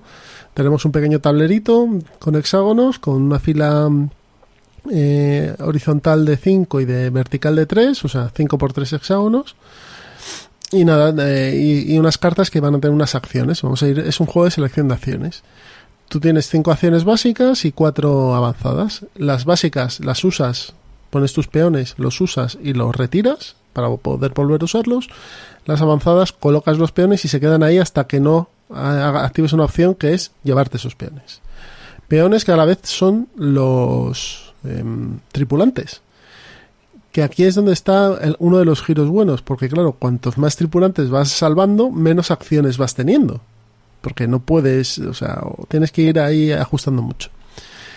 Eh, ¿Qué pasa con, con el juego? ¿En qué consiste? Eh, cuando tú llegas a los refugios, llega un momento en el que hay una ficha de explosión en la cual coges una carta y sacas un- una carta con un número y ese sector, ese, ese hexágono, se bloquea, ya no puedes pasar por ahí. Cuando se bloquea verticalmente, es decir, en la fila de tres eh, se bloquea y no puedes seguir, el juego se acaba. Se juega el último turno y chimpún. Eh, esto te mete una presión constante porque tú vas a querer me- sacar gente, porque tú vas puntuando por gente que vaya llegando a los refugios. Y además no ves a qué gente vas llevando, con lo cual también tienes ahí un poco de azar que puedes solventar con una acción, pero normalmente te conviene hacer otras cosas. Vamos, resumiendo, con los niños aprenden rápido cómo te tienen que empujar la cápsula para llevarte a otro lado, cómo tienen que abordarte la cápsula para hacer su acción de yo te abordo y encima me voy y te dejo ahí en una cápsula perdida en el espacio. Eh, bueno, lo hemos jugado cinco o seis veces eh, desde que nos lo gentilmente dos tomates nos mandó una copia para que lo probásemos. Y lo he jugado pues cinco o seis veces quizá alguna más eh, con mi, además con mi hijo el pequeño. Y ha funcionado perfectamente. Tiene sabe cuáles son las acciones o sea no tiene ningún tipo de complicación pero son muy visuales todas. Pero vamos eso de empujarme a, con la cápsula grande que se suele montar él para y luego abordarme lo lleva vamos se lo sabe eh, totalmente Juego de con mayores supongo que será un poquito más de puñaladas. Pero está muy bien, un juego rápido. Pero el problema es la producción, que no le salió muy allá. Intentaron hacerla en Turquía y quedó un poco regular. Pero bueno, juego de coste bajo y que hasta seis jugadores tiene. Eh, con lo cual, bueno, pues fíjate, no, hasta cinco. Pues, o sea, tienes ahí bastante, bastantes posibilidades. No sé si tú no lo has probado, ¿no? No, no lo he probado. No lo he probado. Pues Pero- eso, un juego que a lo mejor en tu casa no funcionaba, funcionaba bien, ¿eh? Porque son que en tu casa a lo mejor funcionaba bien. Por, por lo que estás contando, seguro, ¿eh? Seguro. Pues es un juego em, que, como te digo, a cuatro o cinco jugadores puede funcionar bien, muy rápido, de, de- bastante sencillo, de, de mecánicas, pero con mucha interacción. Muy, muy chulo este Skip Pots. Muy bien. Que me estaba pensando, vamos, el trabajo que está haciendo los tomates, eh, tu el catálogo que se está haciendo Mm. y sobre todo con decisiones, o sea, con juegos arriesgados, ¿eh? Eh, Sí, O sea, ellos, Están teniendo un catálogo de juegos diferentes. ellos están, por lo que se ve, eh, esto, esto no nos lo han dicho, pero vamos, lo que, No. lo que, aunque tuvimos aquí a Álvaro, que le entrevistamos por la parte de distribución y tal, pero, pero la línea que tienen es ellos franquician juegos, tuvieron, han tenido suerte con Root, Sí. porque ha sido un pelotazo y eso quieras que no, pues son ventas y es pasta. Sí. Porque, por ejemplo, sacaron Bast, que es otro de que fue de, que podemos hablar de Bast, Sí. y, y bueno, y no, no funcionó tan, tan bien como Root. Mm. Pero sí que están licenciando cosas chulas como el, el Bargel Bros, eh, ahora va a salir el, El el, Bros. el de Alicia, no, el de, el de Peter Pan, etcétera, todos estos. Efectivamente, Adventures in Neverland. El de miniaturas este de Walking Dead que al parecer se vende bastante bien. Yo es que ahí no- Sí, sí, sí, ese es un... Si te gustan los juegos de miniaturas, de... de... de, mm, confrontación, ese pues, pues están con esa línea de, de licencias y luego tienen una línea de ediciones propias, que son juegos quizá más pequeñitos, pero que están resultando bastante chulos, la Mm. mayoría de ellos. A mí este, por ejemplo, me parece que, es, que está muy bien, este Skip Pots. Y el Dual Powers, por ejemplo, también está muy chulo. Me gusta bastante. Sí. Ese lo probé con la gente de, con Alex, de Jugando con los Abuelos, y, sí que me gustó.